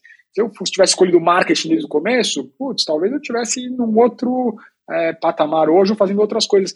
Mas estar aqui hoje foi um resultado das minhas escolhas. Né? Exatamente. Eu, e, e, essas, e, essas, escolhas, uma carreira não convencional, que eu acho que é cada vez mais do que tiver essa geração nova. É um pouco a história da sua filha. Aquele, aquele estigma que existia de carreira antigamente para os nossos pais, que oh, você vai ser médico, você vai ser engenheiro, você vai ser advogado, você vai ser não sei o quê, não existe mais. Hoje em dia, a gente vê até um movimento das pessoas não querendo mais fazer faculdade, elas querem fazer cursos cursos de curta duração ou cursos mais livres, porque elas não querem, elas querem fazer várias coisas, elas querem é. desenvolver novas habilidades, elas têm uma, um desejo de ter experiências diferentes. De certa forma, meio sem querer, eu vivi muitas experiências, uma foi encadeando a outra, eu dei muita sorte, que podia ter dado tudo errado. Eu dei muita sorte também de encontrar pessoas no meu caminho que me ajudaram, que me orientaram, que me deram oportunidade. Acho que isso faz muita diferença, né, Michel? Seja lá qual for o teu caminho, você encontrar pessoas que acreditam em você em algum determinado momento, né? É. Quando você não tem fazendo nada, ou quando você não tem experiência necessária, mas o cara fala assim, hum, legal, você me parece uma pessoa legal, gostei de você, vem aqui, vamos, vamos junto aqui, deixa eu te ensinar, deixa eu te dar uma chance. Isso para mim é uma coisa que, que faz muito legal e que eu tento trazer hoje em dia para o meu dia a dia também. Exato, aí você vai, você vai continuar a dar continuidade nessa corrente, nesse círculo virtuoso, né, cara? Isso é importantíssimo no começo de, carreira. Aí não importa a idade que você tenha, mas o começo da tua carreira, a hora que você está entrando num ambiente novo, a hora que você está entrando, se propondo a fazer um desafio, inclusive no lado esportivo, né? É, você está procurando as pessoas que vão te estimular, seja um professor, um personal, uma assessoria, quem quer que seja. Agora, voltando aí ao lado da. Cara, a gente a gente, eu, eu, eu, eu, eu, eu pensei aqui em levar a conversa para um lado da minha filha, o Werner Grau Neto, foi mentor dela na no mentor não, como Olha, é que é o nome? caramba. O, é, tutor, né? Como é que fala? O, a pessoa que ajuda ela a fazer o TCC, a, a, a, orientador. É, orientador, foi orientador dela no TCC dela do ano passado e tal. E minha mulher trabalha há 15 anos no Matos Filho, mas ela não é advogada. A gente falou então, disso, né? Exato. E o Werner então, eu lembro tenho, dele do Pinheiro Neto. Então, mas enfim, não vamos levar a conversa para esse lado, mas, cara, aí você, né, disse para mim que você pesava mais de 90 quilos, 92 quilos, falou, cara, eu preciso começar a correr, né, o teu pai era fumante, né, morreu num, num, num infarto fulminante, né, cara, que claro que é uma situação que ninguém quer e, e pelo susto ela causa muito mais impacto, mas aí vira um choque em, em, nos dois sentidos, né, cara, pô, agora não tenho mais meu pai, é, e você era muito novo ainda, numa idade que a gente, embora não ache que precise, a gente, a gente sabe hoje, né, mais velhos, que a gente precisa, né? E de repente você fala, cara, vou começar a correr porque eu preciso ter fôlego, né? E tem essa história do infarto, do fumo, a gente sabe que tem muita, muita, muita é, fica, né, nessa coisa de é, não tem fôlego, não tem fôlego para nada porque fuma, não tem fôlego porque porque não porque não faz exercício e fuma. Enfim, aí você saiu correndo e, cara, não gostava, mas você continuou insistindo na, na, na briga ali de, de, de se desafiar através da corrida? Acho que foi um pouco, tem um pouco a ver com o que a gente estava falando da história da autoestima, né? Você começa a. Primeiro que assim, a, minha meta principal, quando eu comecei a correr, e acho que ele teve um momento de choque, que era falar assim: a minha meta é não morrer aos 43 anos como, como meu pai morreu.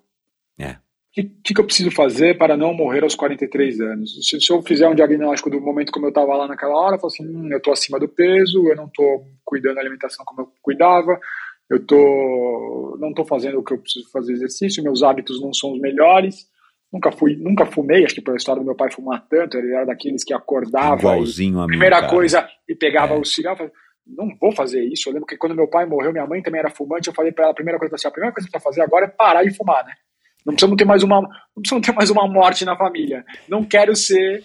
Caraca, é, é um não quero horrível. ficar. Não quero ficar filho. Órfão. É, órfão aqui de ninguém. Então, e minha mãe naquela época também passou por isso. Minha mãe depois passou por alguns sustos importantes também. Teve dois cânceres de mama que foram mais um momento que você fala assim, pô, precisa cuidar ainda mais. Eu lembro que uma época eu primeiro câncer da minha mãe, minha mãe, a médica falou para ela, acho que você deveria parar de comer carne. Eu falei para ela, vamos junto, eu vou parar de comer carne junto com você, vamos nessa. Então, acho que ali começou a despertar uma coisa de cuidado com a saúde muito forte. E, e cuidar mais alimento. E aí uma coisa puxa a outra, né, Michel? Você começa a correr mais, você começa a, se, a melhorar, você começa a desenvolver, aí você fala, hum, e se eu cuidar melhor da alimentação? E se eu é, procurar alguma ajuda nesse sentido. Ah, e se eu for me fortalecer olhando nisso daqui, então vou fazer um exercício de musculação para isso. E aí você começa a criar uma série de uma cadeias que para te ajudar a performar melhor. Mas a minha meta sempre foi, pode parecer bobo isso, mas assim, eu não quero morrer aos 43 anos. Eu lembro tanto que quando eu fiz 43 anos, eu falei assim, bom, agora a meta tá batida. Agora a minha meta é, eu preciso viver o máximo que eu puder para cuidar Dobrar dos meus filhos. meta. É, vamos para é, 86. Preciso, é, eu preciso, eu preciso, cuidar dos meus filhos, eu preciso estar bem para cuidar com os meus filhos, eu preciso é. estar bem para brincar com os meus filhos, eu preciso estar, eu preciso estar ativo mentalmente. A gente está vivendo uma geração que cada vez vai, vai viver mais, né? Se, se tudo der certo. É, então, sim, preciso estar bem ativamente, preciso me cuidar cada vez mais. E esse histórico familiar que eu tenho aí, de um lado do pai, meu pai, meu avô, meu tio, todo mundo morrendo de doença cardíaca, do lado da minha mãe, um monte de histórico de câncer, eu falei assim, a, a ciência não está jogando ao meu favor. Eu preciso fazer, eu preciso fazer a minha parte. A minha parte é eu preciso ter disciplina para, por mais que eu não queira, acordar cedo e treinar, para é. comer o que eu preciso comer, para eventualmente tomar alguma coisa que eu preciso tomar, e por aí vai. E aí a gente volta naquele tema que a gente falou agora há pouco, Zé. Você encontrou um propósito. Que não era correr uma major ou fazer menos de quatro horas ou de cinco horas numa maratona. O teu propósito era, cara, eu quero viver mais e melhor, mais que o meu pai, e melhor porque eu quero criar meus filhos. Não quero deixar meus filhos órfãos ou quero ter condição de brincar com os meus filhos é, por muitos anos. E, e aí as coisas se encaixam, né, cara? Que é isso mesmo que a gente falou no começo, cara. A hora que você tem um propósito, você vence mesmo essa barreira de que no começo era ruim correr, porque, cara, você não corria, você era pesado né? Tuas articulações não estavam preparadas para correr, elas estavam preparadas para fazer o jiu-jitsu. E de repente você vai adquirindo gosto, porque de repente, cara, a corrida é uma atividade que libera, né? As, a, a endorfina e, e tudo mais. Então você começou, você deu um espaço sem querer, por um propósito maior, para que você conseguisse gostar da corrida. E aí, claro, uma coisa leva a outra, você vai melhorando, vai evoluindo, tem a viagem que é legal, tem a, o grupo legal. Você falou que treinou com o Marcos Paulo durante muitos anos, né? Marcos eu comecei Paulo... a treinar, é, eu comecei a treinar na época com o Marcos Paulo é, e depois é, eu fiquei muito tempo e acho que a maior parte das maratonas que eu fiz também foi sem treinar com ninguém, uhum. Michel, porque também sendo bem sincero, até usando uma palavra que você falou aqui, eu comecei a pegar um pouco do bode dos grupos de corrida. Uhum. O bode dessa história, acho que é super legal e acho que é super interessante, mas que você tem que encontrar o teu propósito. Acho que muitas vezes ali o grupo ele acaba criando uma uma competição, uma pressão, uma, uma, um jeito de que as coisas têm que ser daquele jeito. E para mim, a beleza da corrida e dos esportes de endurance é cada um faz do seu jeito. Cada um vai encontrar o seu caminho. Cada um vai entender qual é a melhor hora para você treinar, ou como vai fazer ou não. E ali, depois de um tempo que você está fazendo aquilo, você já sabe mais ou menos como é que fazer. Você começa a ler, você começa a estudar também, você começa a ver referência. Então, eu comecei muito a treinar sozinho também. O que é ruim, porque falta alguém ali para te dar um guide, as coisas, mas também te dá uma, uma liberdade uma de liberdade. você pensar, pô, vou mais para cá, vou mais para lá. Putz, hoje não tô bem, não quero treinar. Não vai ter, ninguém para me encher o saco se a minha planilha tá verde ou vermelha. Sou eu comigo mesmo. O treinar sozinho, ele te você tem que ter muito mais disciplina, na verdade, né? Porque a cobrança é você com você.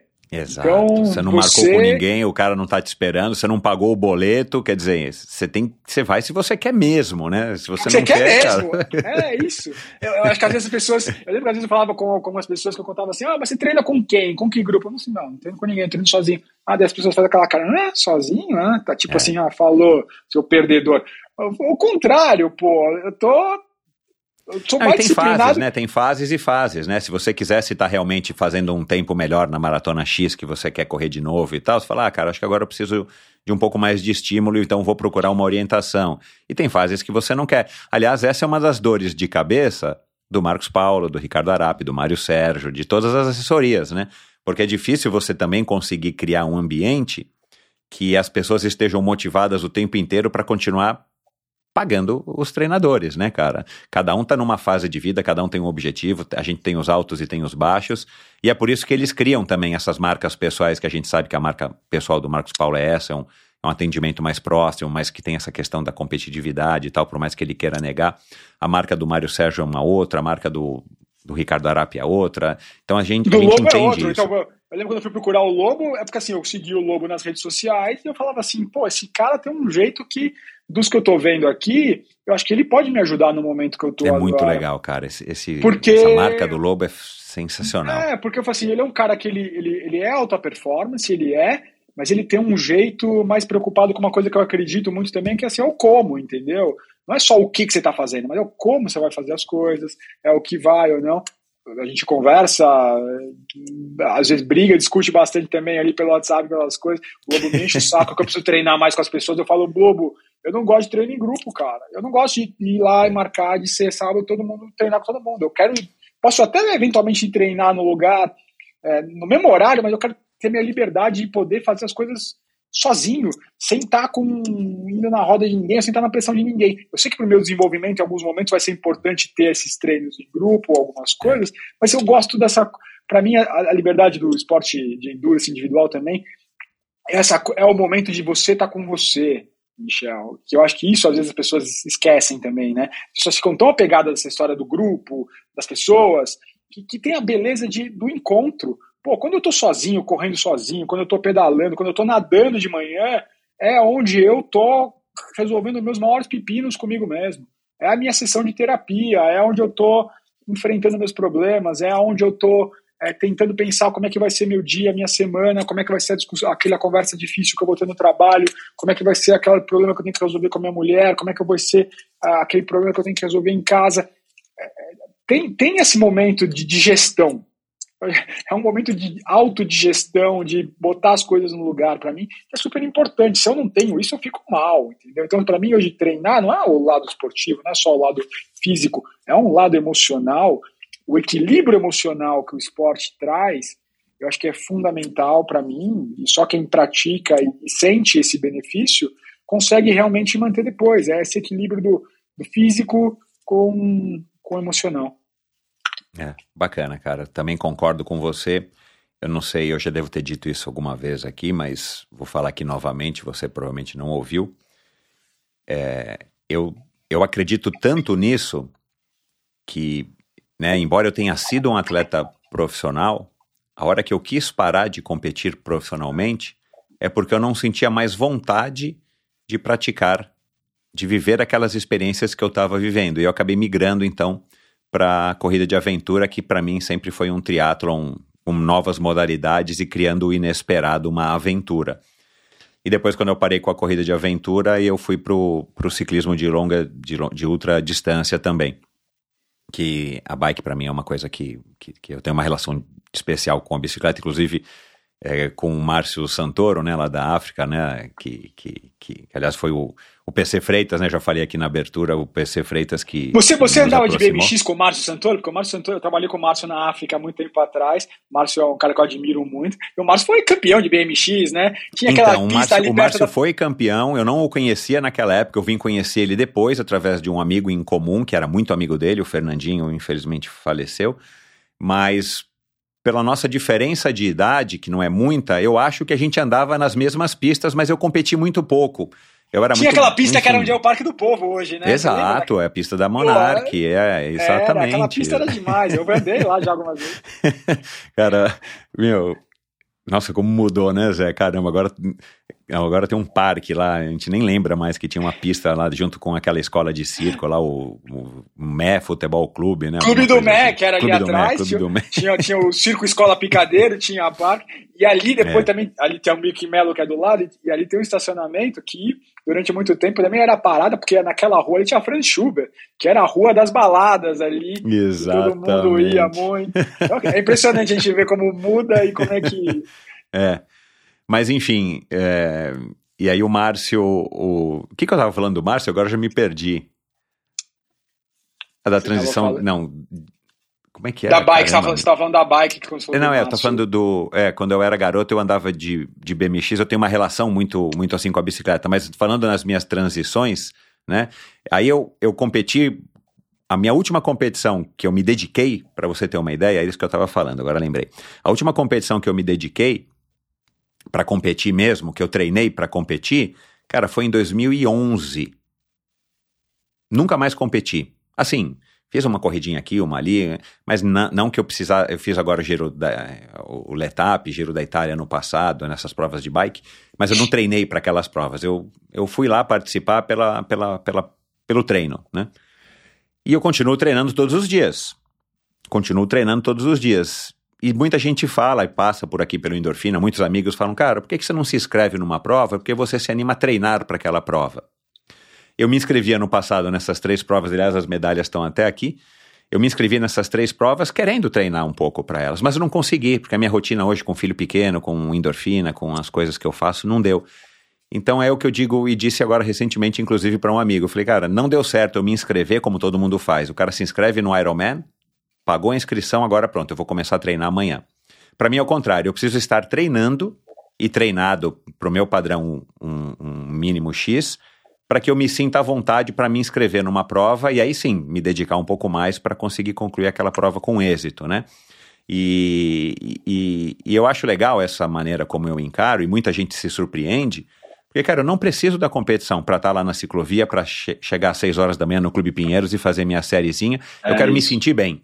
Porque é muito mais uma terapia, é muito mais um, uma sensação de que você está fazendo bem para o teu corpo e para tua mente, do que, ah, eu preciso nadar mais para eu poder sair na frente na natação numa prova X, Y ou Z, entendeu?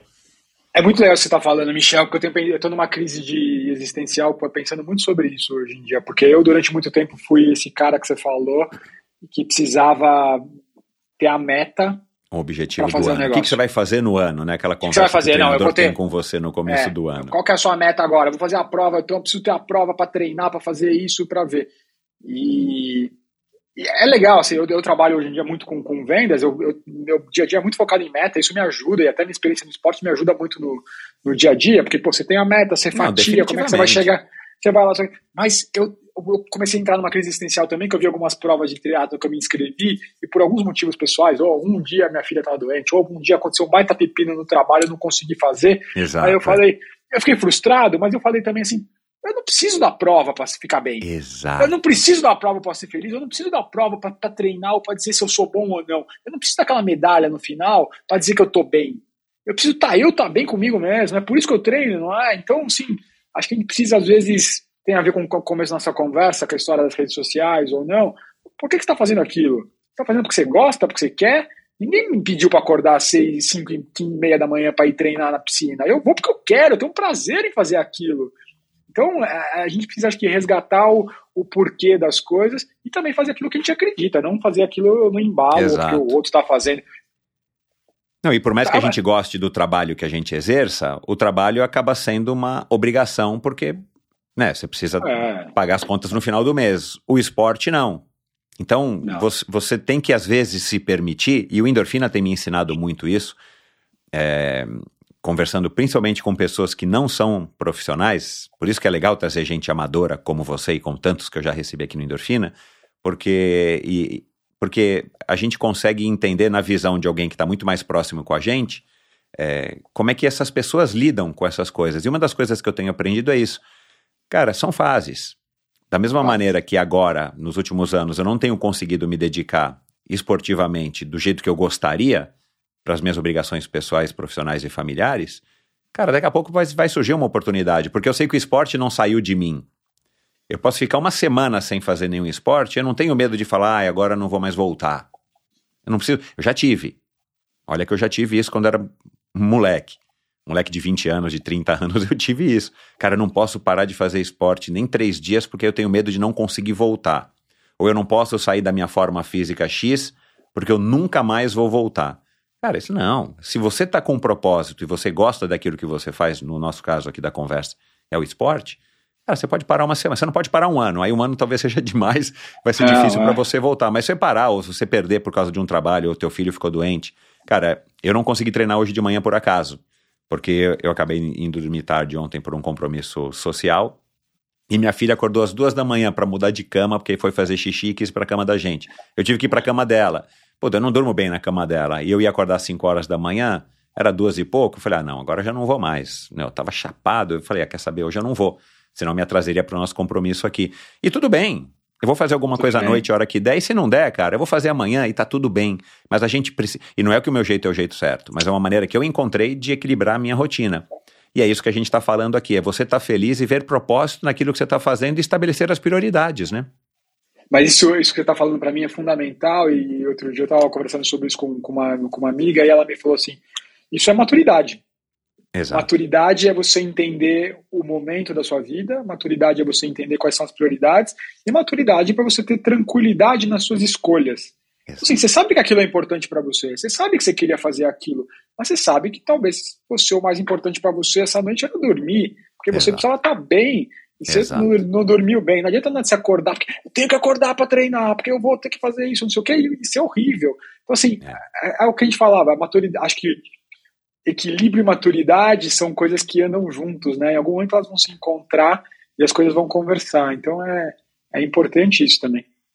É, e, e, com a idade vem a maturidade, a gente espera né, que a gente esteja evoluindo nesse sentido com o passar dos anos, mas ainda tem outro problema, né? Que isso é uma coisa que eu estou tentando ainda me acostumar. A noite anterior eu não dormi a quantidade de horas que eu precisava porque eu tinha um, uma festa, um compromisso social. Ontem eu tinha um compromisso também que eram inadiáveis. E aí eu ontem ainda acordei cedo, dormi menos. Mas eu falei, cara, se eu dormir pouco duas noites seguidas, a maturidade também traz a gripe, né, cara? traz uma contusão. Por exemplo, é fala, cara, se eu ficar duas noites dormindo pouco, meu, se eu sair para correr ou para nadar, eu tô com uns probleminhas no ombro. Eu falei, cara, se eu sair para nadar hoje de manhã, cara, na periga me dar um treco no ombro, eu vou falar, meu, não deveria ter vindo, eu deveria ter dormido mais, descansado porque a maturidade também tá me trazendo esses efeitos colaterais, né, cara? Olha lá, o cabelo branco. É verdade. Ai, ai. Mas, acho que é, mas, acho que, mas acho que é legal você, esse momento também, a maturidade, ela traz uh, o autoconhecimento, né? Você entender suas limitações e ver. Eu tô, eu tô vivendo um momento interessante agora, por exemplo, com a minha esposa. A minha esposa, ela começou a correr muito por influência minha. No começo legal. ela odiava.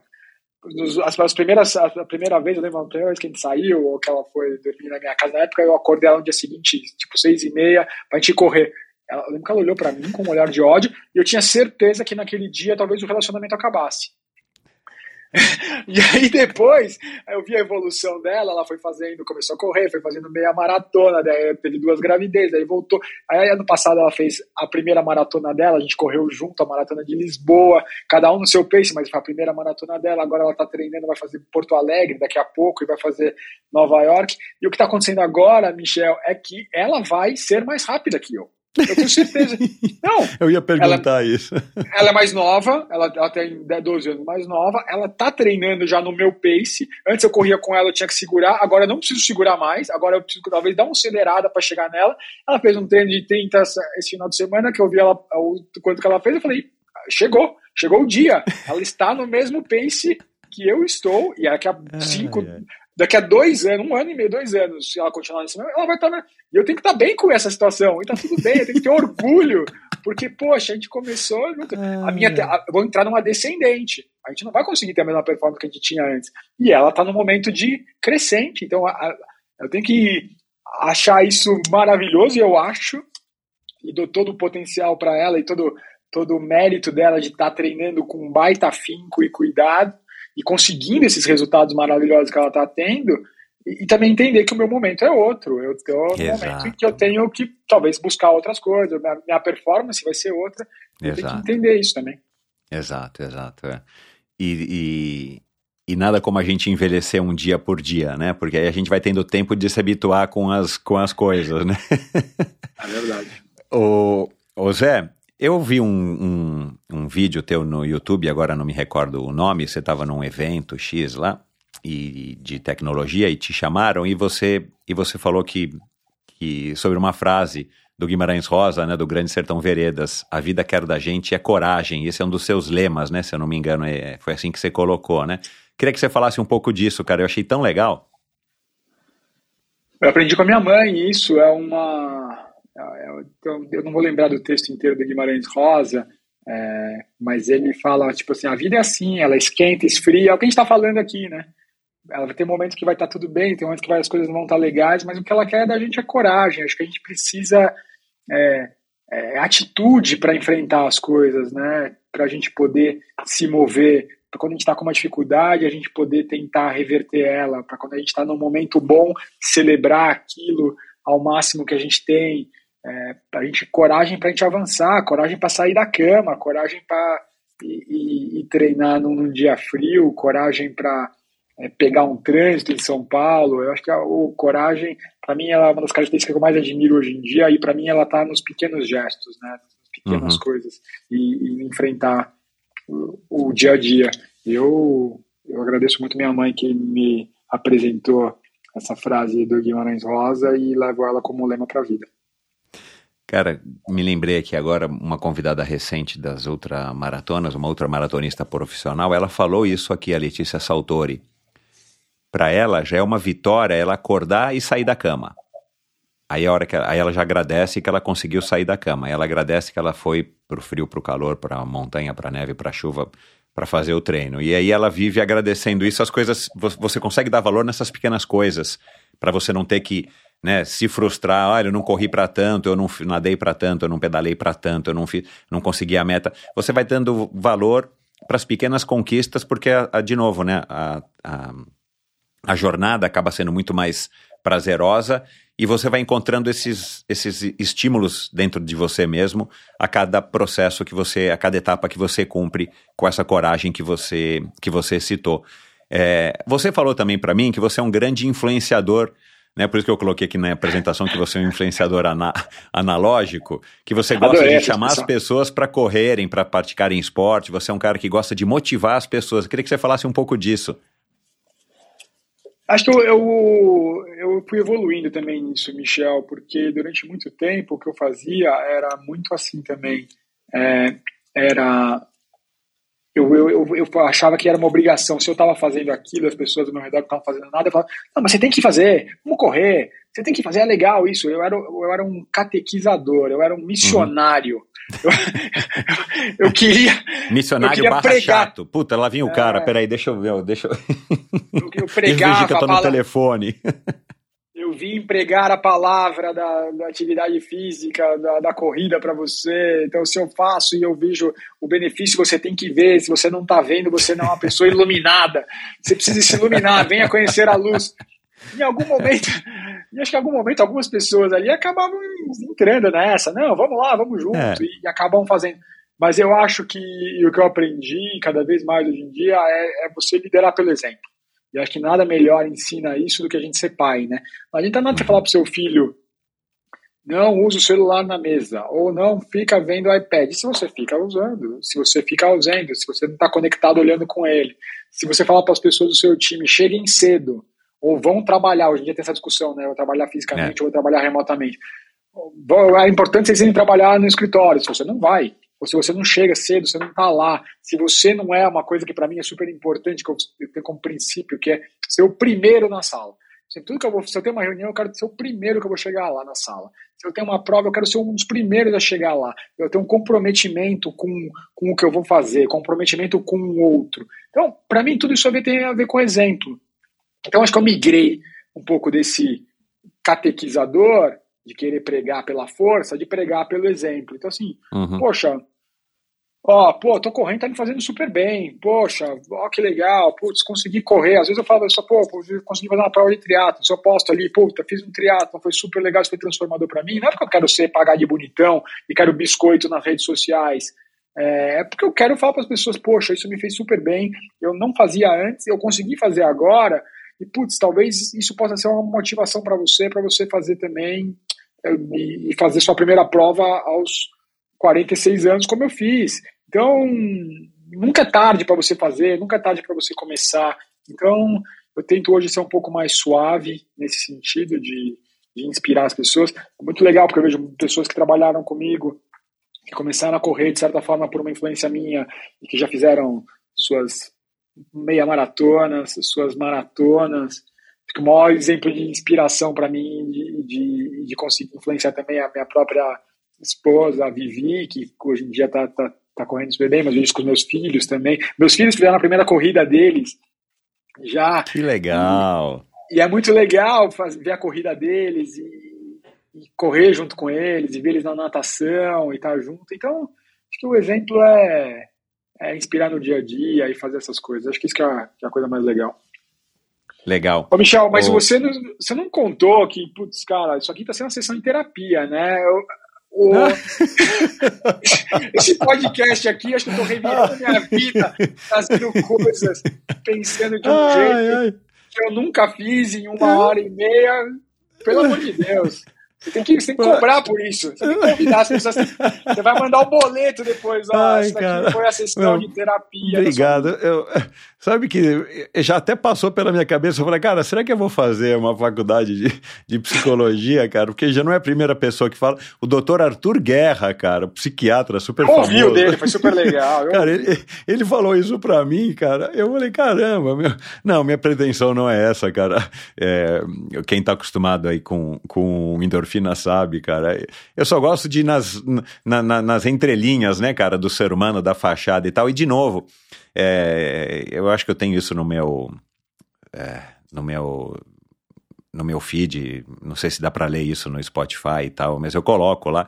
Cara, é, é, é tentar trazer é, através dos meus convidados, né? Porque vocês são as estrelas é, do meu show, é tentar trazer essas ligações, cara, da vida moderna, do ser humano moderno, com todos os problemas, os dilemas, as coisas boas e as coisas ruins, e, e essa correlação com os esportes, né, cara? Porque o esporte hoje em dia ele é uma, é uma, é uma, é uma assim como a música, cara, é, hoje em dia não, né? Mas sempre foi, cara, uma, uma, uma um aspecto cultural da, da civilização humana, do, do ser humano, que é muito importante, cara. E você vê que Felizmente, tem cada vez mais pessoas praticando, embora sejam poucas pessoas ainda no total, né, da população mundial, por N questões. Mas, cara, como o esporte é fundamental para a minha vida, como ele é fundamental para a tua e provavelmente para quem está aí do outro lado nos, nos ouvindo. E aí é, é, é, uma maneira que eu acho da gente conversar e, e a minha curiosidade me leva para esses aspectos que são um pouco mais, né, mais, mais profundos nesse sentido, mas eu não quero, não quero tomar o papel do seu analista. Não, não, eu já, eu já demiti meu analista. De ninguém. Como, como diz o Cazuza, eu já paguei a conta do analista para não ter que saber quem eu sou, então eu já não quero mais. Ai, ai. Agora vamos falar um pouco antes da gente encerrar, Zé, do Spotify, né, cara? Exatamente disso, né? Do efeito psicológico. Você me mandou aquela pesquisa que você pode aí, de repente, fazer um, um resumo para quem por acaso não saiba.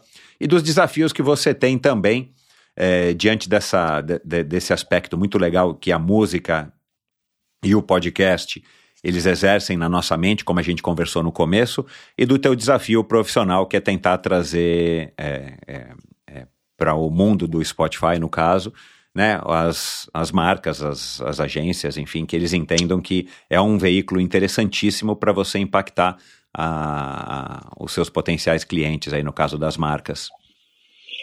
Acho que a gente, a gente estava falando no começo, você começou, a primeira pergunta que você falou foi sobre o digital, né? E acho que a gente viveu nos últimos anos, e eu vivi isso, porque eu trabalhando com, com marcas e com publicidade já há mais ou menos uns 25 anos, a gente viveu uma, uma transformação que era assim, agora tem que ser tudo digital, aí depois era tudo do vídeo, agora a gente está vivendo a área do vídeo curto. E, e, e, o áudio, principalmente o áudio digital, ele sempre teve presente na nossa vida, né? Se for pensar desde lá atrás, desde o rádio, ele é ele ele está na nossa vida ele é muito importante o áudio ele é uma, é uma companhia e, e com o digital Michel o áudio ele ganhou uma outra dimensão e pensa que hoje no Brasil o Brasil o brasileiro é apaixonado por música o brasileiro é apaixonado por sons. O brasileiro tem essa relação intrínseca com áudio. A gente tem 126 milhões de ouvintes de áudio digital no Brasil é quase, quase 70% da população. A população de 220 milhões, a gente tem 126 milhões de pessoas ouvindo, conectadas no áudio digital, seja pelas plataformas de streaming, seja pelo YouTube, seja pelos rádios, que também as rádios se digitalizaram, fizeram seus apps, por aí vai. Então tem, tem essa, José, tem essa um conexão. É quase a totalidade de pessoas que têm telefone celular, é isso? A quantidade de aparelhos de telefone? Você sabe? A história do aparelho celular, é isso que a gente está falando mais ou menos de pessoas que têm aparelho celular no Brasil, de 170, se eu não me engano, mais ou menos, 170 milhões. Tem uma, ah, tem uma tá. pegadinha nessa conta, que eu já ouvi algumas vezes, principalmente quando eu trabalhava no Google, que é assim, às vezes as pessoas têm mais de uma linha ah, sim, no nome. Dúvida, é. Então, às vezes, ela acaba tendo são 1.2, 1.5 de linhas por pessoa, então, às vezes, o número dá uma mexida nisso. Mas o Brasil é parecido com outros é países em né? desenvolvimento, como Índia, por exemplo, a digitalização aconteceu pelo celular. Né? Então, a maioria das pessoas não tem um desktop, não tem um notebook, mas elas têm um celular que possibilita ela ter acesso ao conteúdo digital. E a beleza do áudio digital é o que a gente fala, a gente está falando muito tempo aqui, é a história da multitarefalidade, né, Michel? Eu, eu consigo ouvir fazendo várias tarefas no meu dia a dia. Eu consigo ouvir o áudio pegando ônibus ou dirigindo, eu consigo ouvir trabalhando, eu consigo ouvir treinando, eu consigo ouvir lavando a louça, arrumando a casa. Então, diferente de uma tela, onde eu preciso estar olhando e me conectando, o áudio ele possibilita de eu estar fazendo várias coisas ao mesmo tempo. E aí tem um outro boom de negócios que surge junto com o áudio, e que ele acontece muito, e você foi um dos pioneiros nisso, com a história do podcast, que você está fazendo podcast desde 2017, se não me engano, né? É, fazendo Mas seis eu... anos agora, acabei de fazer seis então, anos. Então, na pandemia, os podcasts dão um boom. E você é. deve ter acompanhado isso. Sim. E por, quê? E por que, que aconteceu isso? E, e, o Brasil, não sei se você sabe esse dado, mas o Brasil é o terceiro país de consumo de podcast. Sei. O Brasil só fica atrás de Estados Unidos e China. Tudo que é China é muito uhum. grande, né? Exato, Estados é. Unidos é muito grande também, mas o Brasil é o terceiro país. Assim, o brasileiro que adora áudio, ele adora esse formato. E o que, que acontece durante a pandemia? Aconteceu um negócio que a gente viu nas pesquisas aqui, que é a história da fadiga das telas. Durante a pandemia, estava todo mundo super conectado, olhando para o celular, olhando para a televisão, olhando para o computador, fazendo reunião, fazendo aula, conversando, tal, não sei o quê. Chegou uma hora que as pessoas falaram assim, eu não consigo mais ficar conectado com uma tela. Prestar atenção olhando, né, em alguma coisa fixa, né? Mas ao mesmo tempo eu preciso me informar, eu preciso me entreter, eu preciso ter acesso ao conhecimento. E aí na pandemia tem um boom de podcasts, né? Você pega, sei lá, o Podpah, hoje em dia, que é o maior podcast do Brasil, ele surge no meio da pandemia. Eram caras que estavam investindo na história de, de vídeo ali, fazendo conteúdo. Os caras, não, vamos conversar aqui, vamos filmar isso, vamos tentar gravar uma coisa diferente. Então, durante a pandemia, viu um boom dos podcasts, um boom de consumo de podcasts. E aí começam a abrir novas vertentes também, né? As pessoas adoram o formato e as pessoas começam a se informar mais, a, a se entreter. Saúde mental é um dos temas que mais cresce em podcast hoje em dia. Educação é um dos temas que mais cresce em podcast hoje em dia. Tudo isso porque a beleza do áudio que a gente está falando, assim, eu consigo é, tá fazendo, tá ouvindo, fazendo outras coisas. E aí, aquilo que a gente conversou um pouco no começo também é que a gente estuda muito qual é o efeito do áudio na cabeça das pessoas, no cérebro, nas emoções. Então, o áudio ele tem uma conexão é, muito forte com as pessoas e ele vai causar diferentes efeitos, desde você lembrar de um momento importante na sua vida, ou te despertar para por uma emoção importante, seja para treinar, seja para você conseguir se concentrar mais, seja para você conseguir estudar. Então, é uma coisa que a gente estuda, essa pesquisa que a gente faz, que você consegue entrar lá no site do Spotify Brasil, tem acesso para todo mundo lá, que é o Sonic Science, você consegue baixar e você vê um pouco do, dos efeitos do áudio é, na vida das pessoas. E um pouco do meu, da minha, do meu desafio aqui, que eu brinco com o time, do, do nosso time aqui do Spotify Advertising, é como é que a gente faz o áudio ser sexy de novo, né? Eu brinco até brincando com aquela frase horrível do Trump, que é Make America Great Again. Como é que a gente faz Make Áudio Sexy Again? Porque uhum. o Brasil tem um histórico de áudio e de jingles e de músicas que vem lá do rádio tão forte, principalmente na publicidade, que a gente precisa fazer as marcas e as, as agências a resgatarem essa conexão com o áudio, porque eles são um agente super importante de ajudar a gente a fazer as pessoas é. É, é se conectarem com as marcas através do áudio. Pensa em é. quantas assinaturas sonoras você tem de marcas hoje em dia. Você ouve o tum, tum você já sabe que aquilo é Netflix. Você vê o plim plim, você já sabe que aquilo é Globo, porque aquilo é uma, é uma identidade sonora que às vezes é tão mais marcante do que uma experiência de uma lembrança que você é. tem. E chega mais rápido do que a imagem, né? Muito mais. A gente processa mais muito profundo, mais né? rápido. Né? Exato, exato. E o podcast ainda tem essa questão de que a gente provavelmente quem está aí do outro lado agora nos ouvindo, as duas pessoas que estão nos ouvindo, né? A tua mãe e a Vivi. minha mãe e minha mulher. é, eles provavelmente estão ouvindo com fones de ouvido, ou estão ouvindo sozinhos no carro, ou estão ouvindo sozinhos em casa, seja num alto-falante desses inteligentes.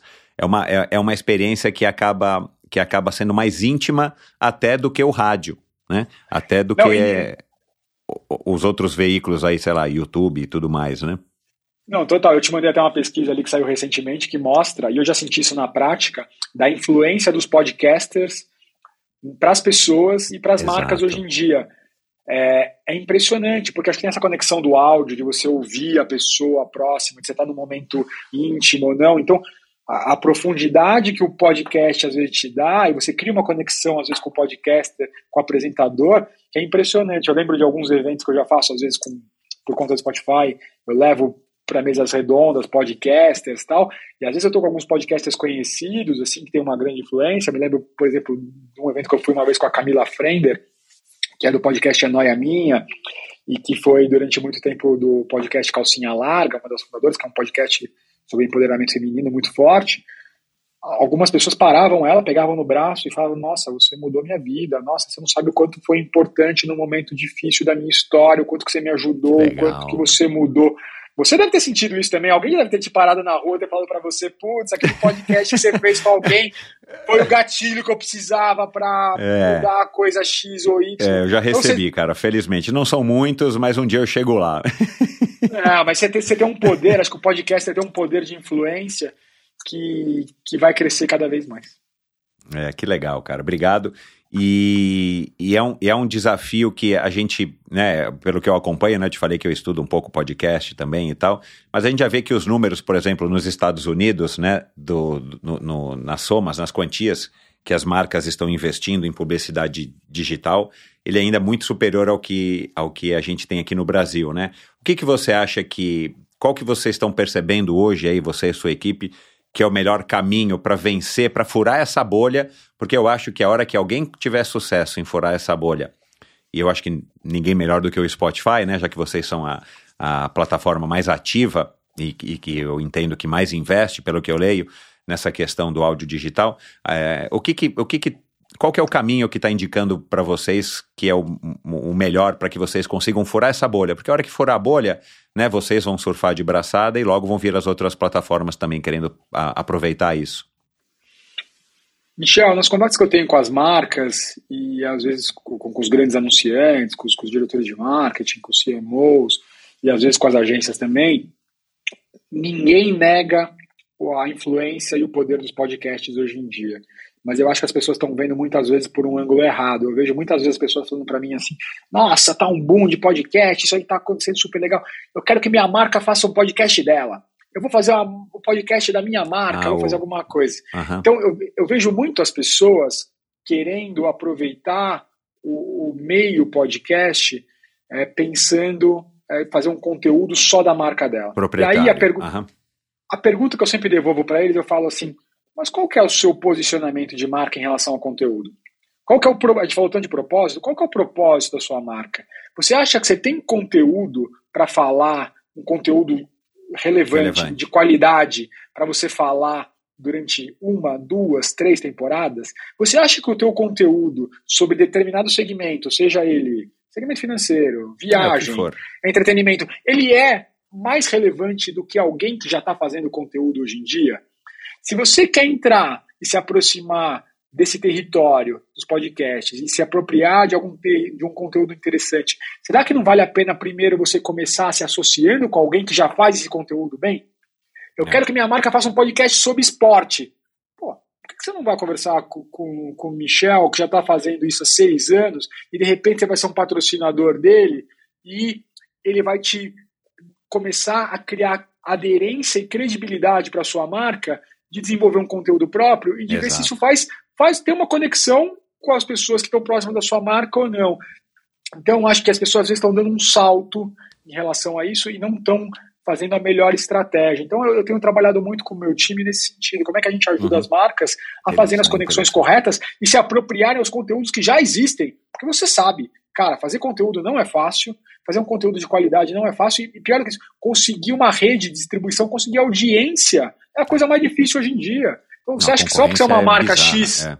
você acha só porque você é uma marca X no segmento financeiro, as pessoas vão querer parar meia hora ou uma hora para ouvir você falar sobre o segmento? Não, elas querem que o especialista fale sobre aquele assunto.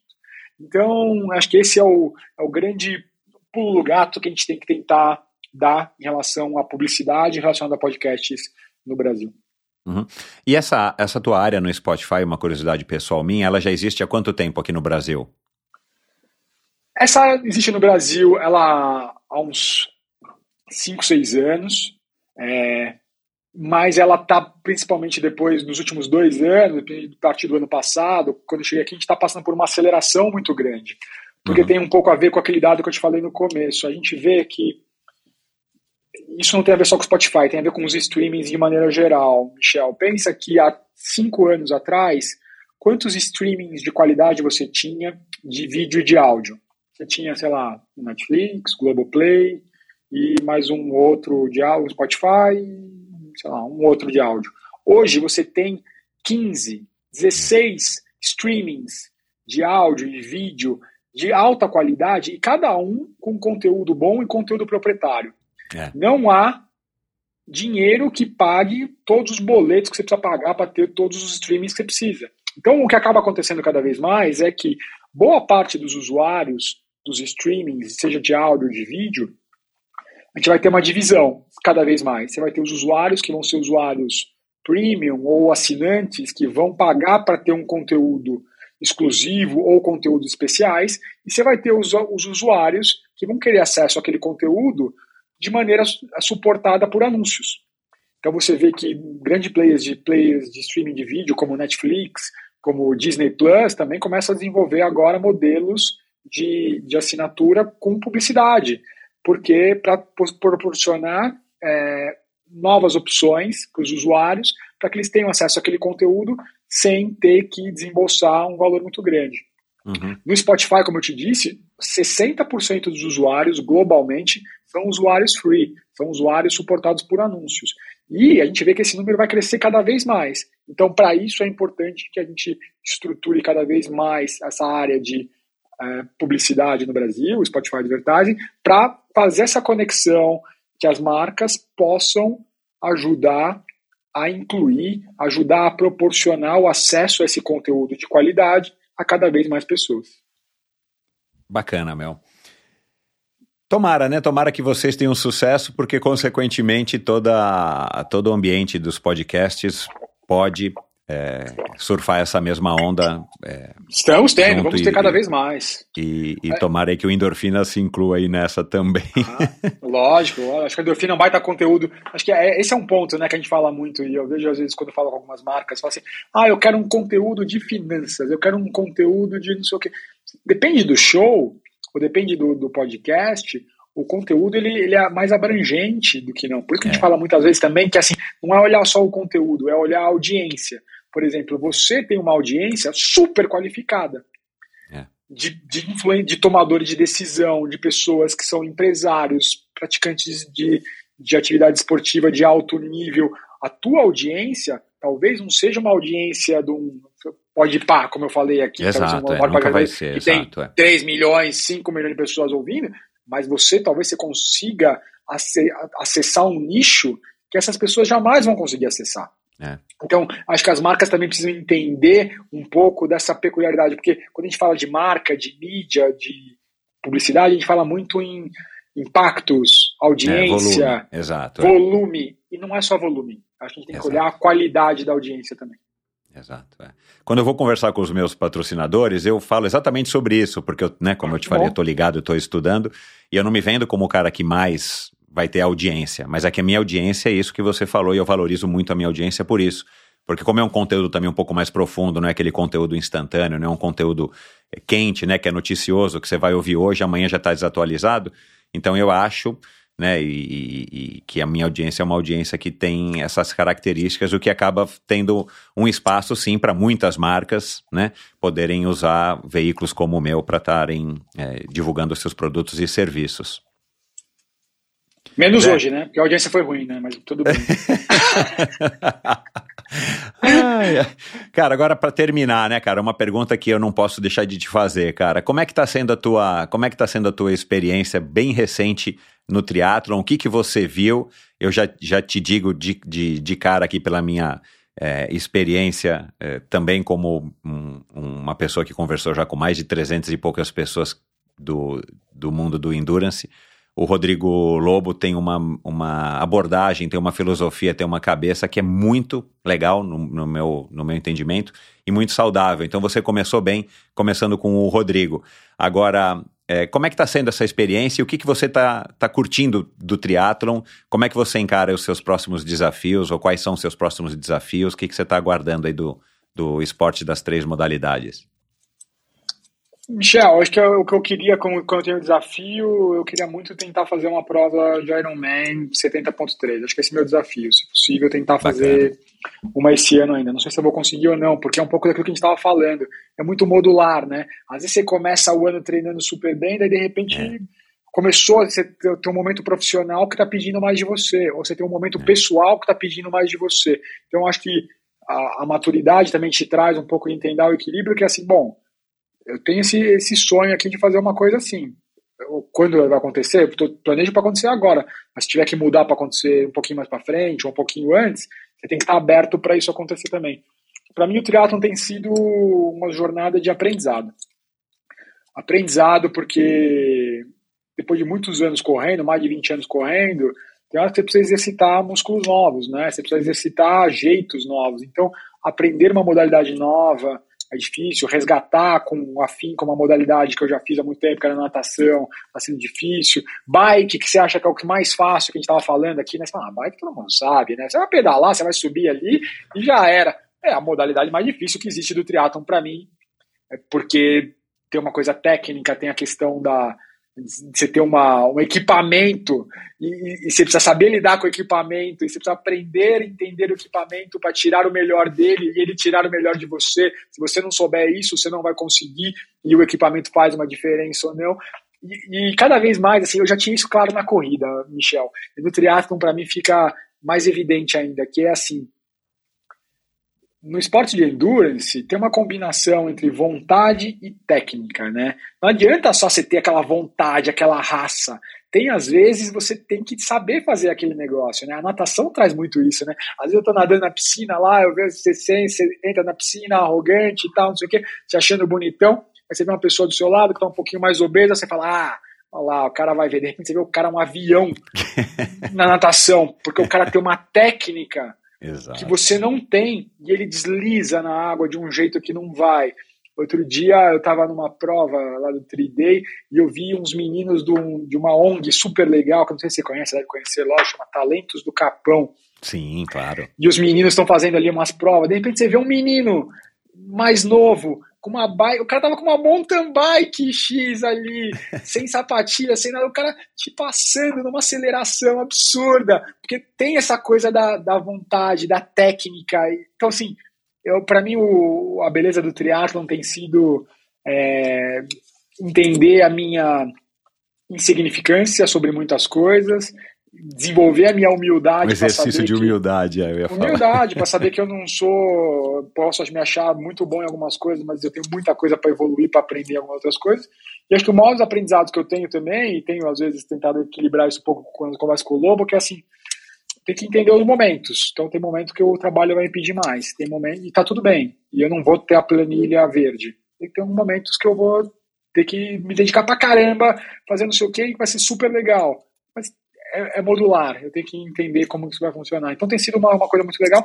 E o mais legal também tem sido estabelecer uma nova rotina, né? Porque o triatlon ele te traz a beleza de se tem mais modalidades, é mais tempo de treino. Para ter mais tempo de treino, se você quer continuar fazendo as suas coisas, se você quer continuar tendo a atenção da sua família, se eu quero continuar levando minha filha na escola, se eu quero continuar chegando cedo no trabalho, eu preciso me organizar melhor, preciso ter mais disciplina para ter mais é, controle dos meus momentos. Então o triatlon também trouxe essa história de ter mais controle sobre a minha agenda e, e cuidar mais do, dos meus momentos. É a história da disciplina é igual liberdade, cara. Adorei essa frase, meu. Adorei. Adorei. Isso aí. É, se você pudesse. Você falou agora de humildade, você falou que você é bom em muitas coisas. Se você pudesse ter um superpoder, que poder que seria esse? Eu queria ser invisível. Legal, cara. Nossa, ia ser demais. Imagina, eu sempre penso nisso. Imagina que ia ser invisível, às vezes, pra você conseguir sair de um lugar que você não, sem ninguém te ver, ou para você entrar num lugar para ver o que as pessoas estão fazendo ou falando. você, ou às vezes para você observar uma situação sem você estar tá lá presente, assim, ah, acho que invisível deve ser um super poder. E para terminar agora de fato, é, se agora, no finalzinho desse podcast aqui, supondo que não seriam só a sua mãe e a Vivi ouvindo, né? A gente tivesse aí mais 8 bilhões de pessoas ouvindo e viesse uma propaganda que você estaria inserindo no, no, no streaming de todo mundo, no, no Spotify de todo mundo aqui agora, uma mensagem bem curta. O que, que você passaria para esses 8 bilhões de seres humanos? Acho que a mensagem que você já falou é que me inspira muito, assim, acho que a vida que é da gente é coragem. É, tenham coragem para mudar aquilo que vocês não, não gostam do que vocês estão fazendo. Seja de um relacionamento abusivo que você está, seja do trabalho que você não está feliz, seja do curso que você escolheu que você não está gostando. Não se acomode. Tenha coragem para mudar, porque eu acho que a coragem, quando você toma uma iniciativa, uma série de movimentos acabam acontecendo que vão fazer com que as coisas aconteçam. Cara, muito obrigado, adorei essa conversa. Que troca bacana, Zé. Espero que você tenha gostado, viu, Zé? eu adorei, Michel. Foi uma sessão de terapia aqui que eu não vou esquecer nunca. Super obrigado. Legal, cara. Obrigado você. Um abraço, sucesso e saúde, Mel. E Valeu, coragem. Obrigado. coragem pra gente, saúde pra você também. E pra Valeu, todos. Um abraço. E é isso, pessoal. Espero que vocês tenham curtido mais esse episódio do Endorfina Podcast. Eu adorei. Muitas, muitos ensinamentos, muitos aprendizados, muitos momentos divertidos aqui com o Zé. Como sempre, eu vou colocar no post do episódio de hoje, lá no novo site do Endorfina Podcast, o, Endorf... o site que é um novo site com um novo logotipo, com a nova identidade visual do Endorfina Podcast. Eu vou colocar lá no post do episódio de hoje uh, links para o LinkedIn dele, para o Instagram dele. Entrem em contato com ele, mandem uma mensagem dizendo o que, que vocês acharam, falando aí a respeito aí do que vocês ouviram, se vocês gostaram, o que, que vocês gostaram, o que, que vocês. É, qual foi a parte que vocês mais se identificaram aí dessa nossa conversa? Tenho certeza de que o Zé vai ficar super contente e, e vai te responder. E a gente falou aqui que diversas pessoas já passaram pelo Endorfina, vou citar aqui alguns, a Manuela Carmona, né, que teve aqui recentemente, a Letícia Saltori, Manuela Carmona, que é executiva do Itaú BBA, triatleta, paraquedista e mergulhadora e corredora, a Letícia Saltori, que é ultramaratonista profissional, né, de corridas de montanha, o Arthur Guerra, psiquiatra, autor aí do best-seller Quem Aguenta, Você Aguenta Ser Feliz? O Marcos Paulo já teve aqui já faz um tempo, o Lobo, da assessoria, o Márcio Santoro, que é co-CEO da África, o... Ah, a gente não falou do Belarmino, né? Mas eu sempre associo o Lobo ao Belarmino, que é sócio dele, professor lá também da Lobo Assessoria Esportiva, um treinador, ex-nadador profissional e agora triatleta amador de primeira grandeza. Você encontra esse e todos os episódios do Endorfina lá no meu site, como eu falei, que agora está com uma cara nova, e também no Spotify e em qualquer agregador de podcasts. E não se esqueça também, também lá no meu site, no endorfinabr.com, você encontra informações de como apoiar esse projeto financeiro, né? A gente falou um pouquinho agora disso no final, como é importante a gente ter o apoio financeiro, seja de patrocinadores, seja de ouvintes que se engajem, ouvintes que, como você, curtiram essa conversa. Então, se você pode apoiar, se você acha que o Endorfina está te trazendo um, um, um conteúdo de qualidade, vai lá e pense a partir já de 20 reais por mês, a sua ajuda vai ser muito bem-vinda. E lá também você encontra um link para o meu canal no YouTube, onde você vai poder assistir essa conversa, e um, um link para o meu perfil no Instagram, que é a melhor maneira que você tem de ficar sabendo sobre os convidados da semana, de conhecer um pouquinho mais a respeito dos convidados através das fotos que eles me enviam e também de interagir comigo ali através das mensagens, das, dos comentários e dos DMs. Ela é a maneira que você pode comentar, sugerir, criticar, participar. Eu adoro interagir e procuro responder aí se não todas, quase que todas, 99,9% das mensagens que eu recebo, é, eu tento responder. Então, entre lá em contato comigo e é isso. Espero que você tenha curtido então. Até a próxima, o nosso próximo encontro, o próximo episódio do Endorfina Podcast, na semana que vem, com mais um convidado fantástico que eu tenho certeza que você vai adorar. Obrigado e um abraço. Obrigado por ouvir esse episódio do Endorfina. Acesse o endorfinabr.com Vá no post do episódio de hoje para conhecer um pouco mais sobre o meu convidado e alguns assuntos abordados em nossa conversa. Lá você ainda encontra todos os episódios do Endorfina. Siga o Endorfina BR no Instagram e confira imagens inéditas e inusitadas dos meus convidados. Participe enviando comentários e sugestões. Se você curtiu, colabore assinando o Endorfina no seu agregador de podcasts preferido e compartilhando com seus amigos.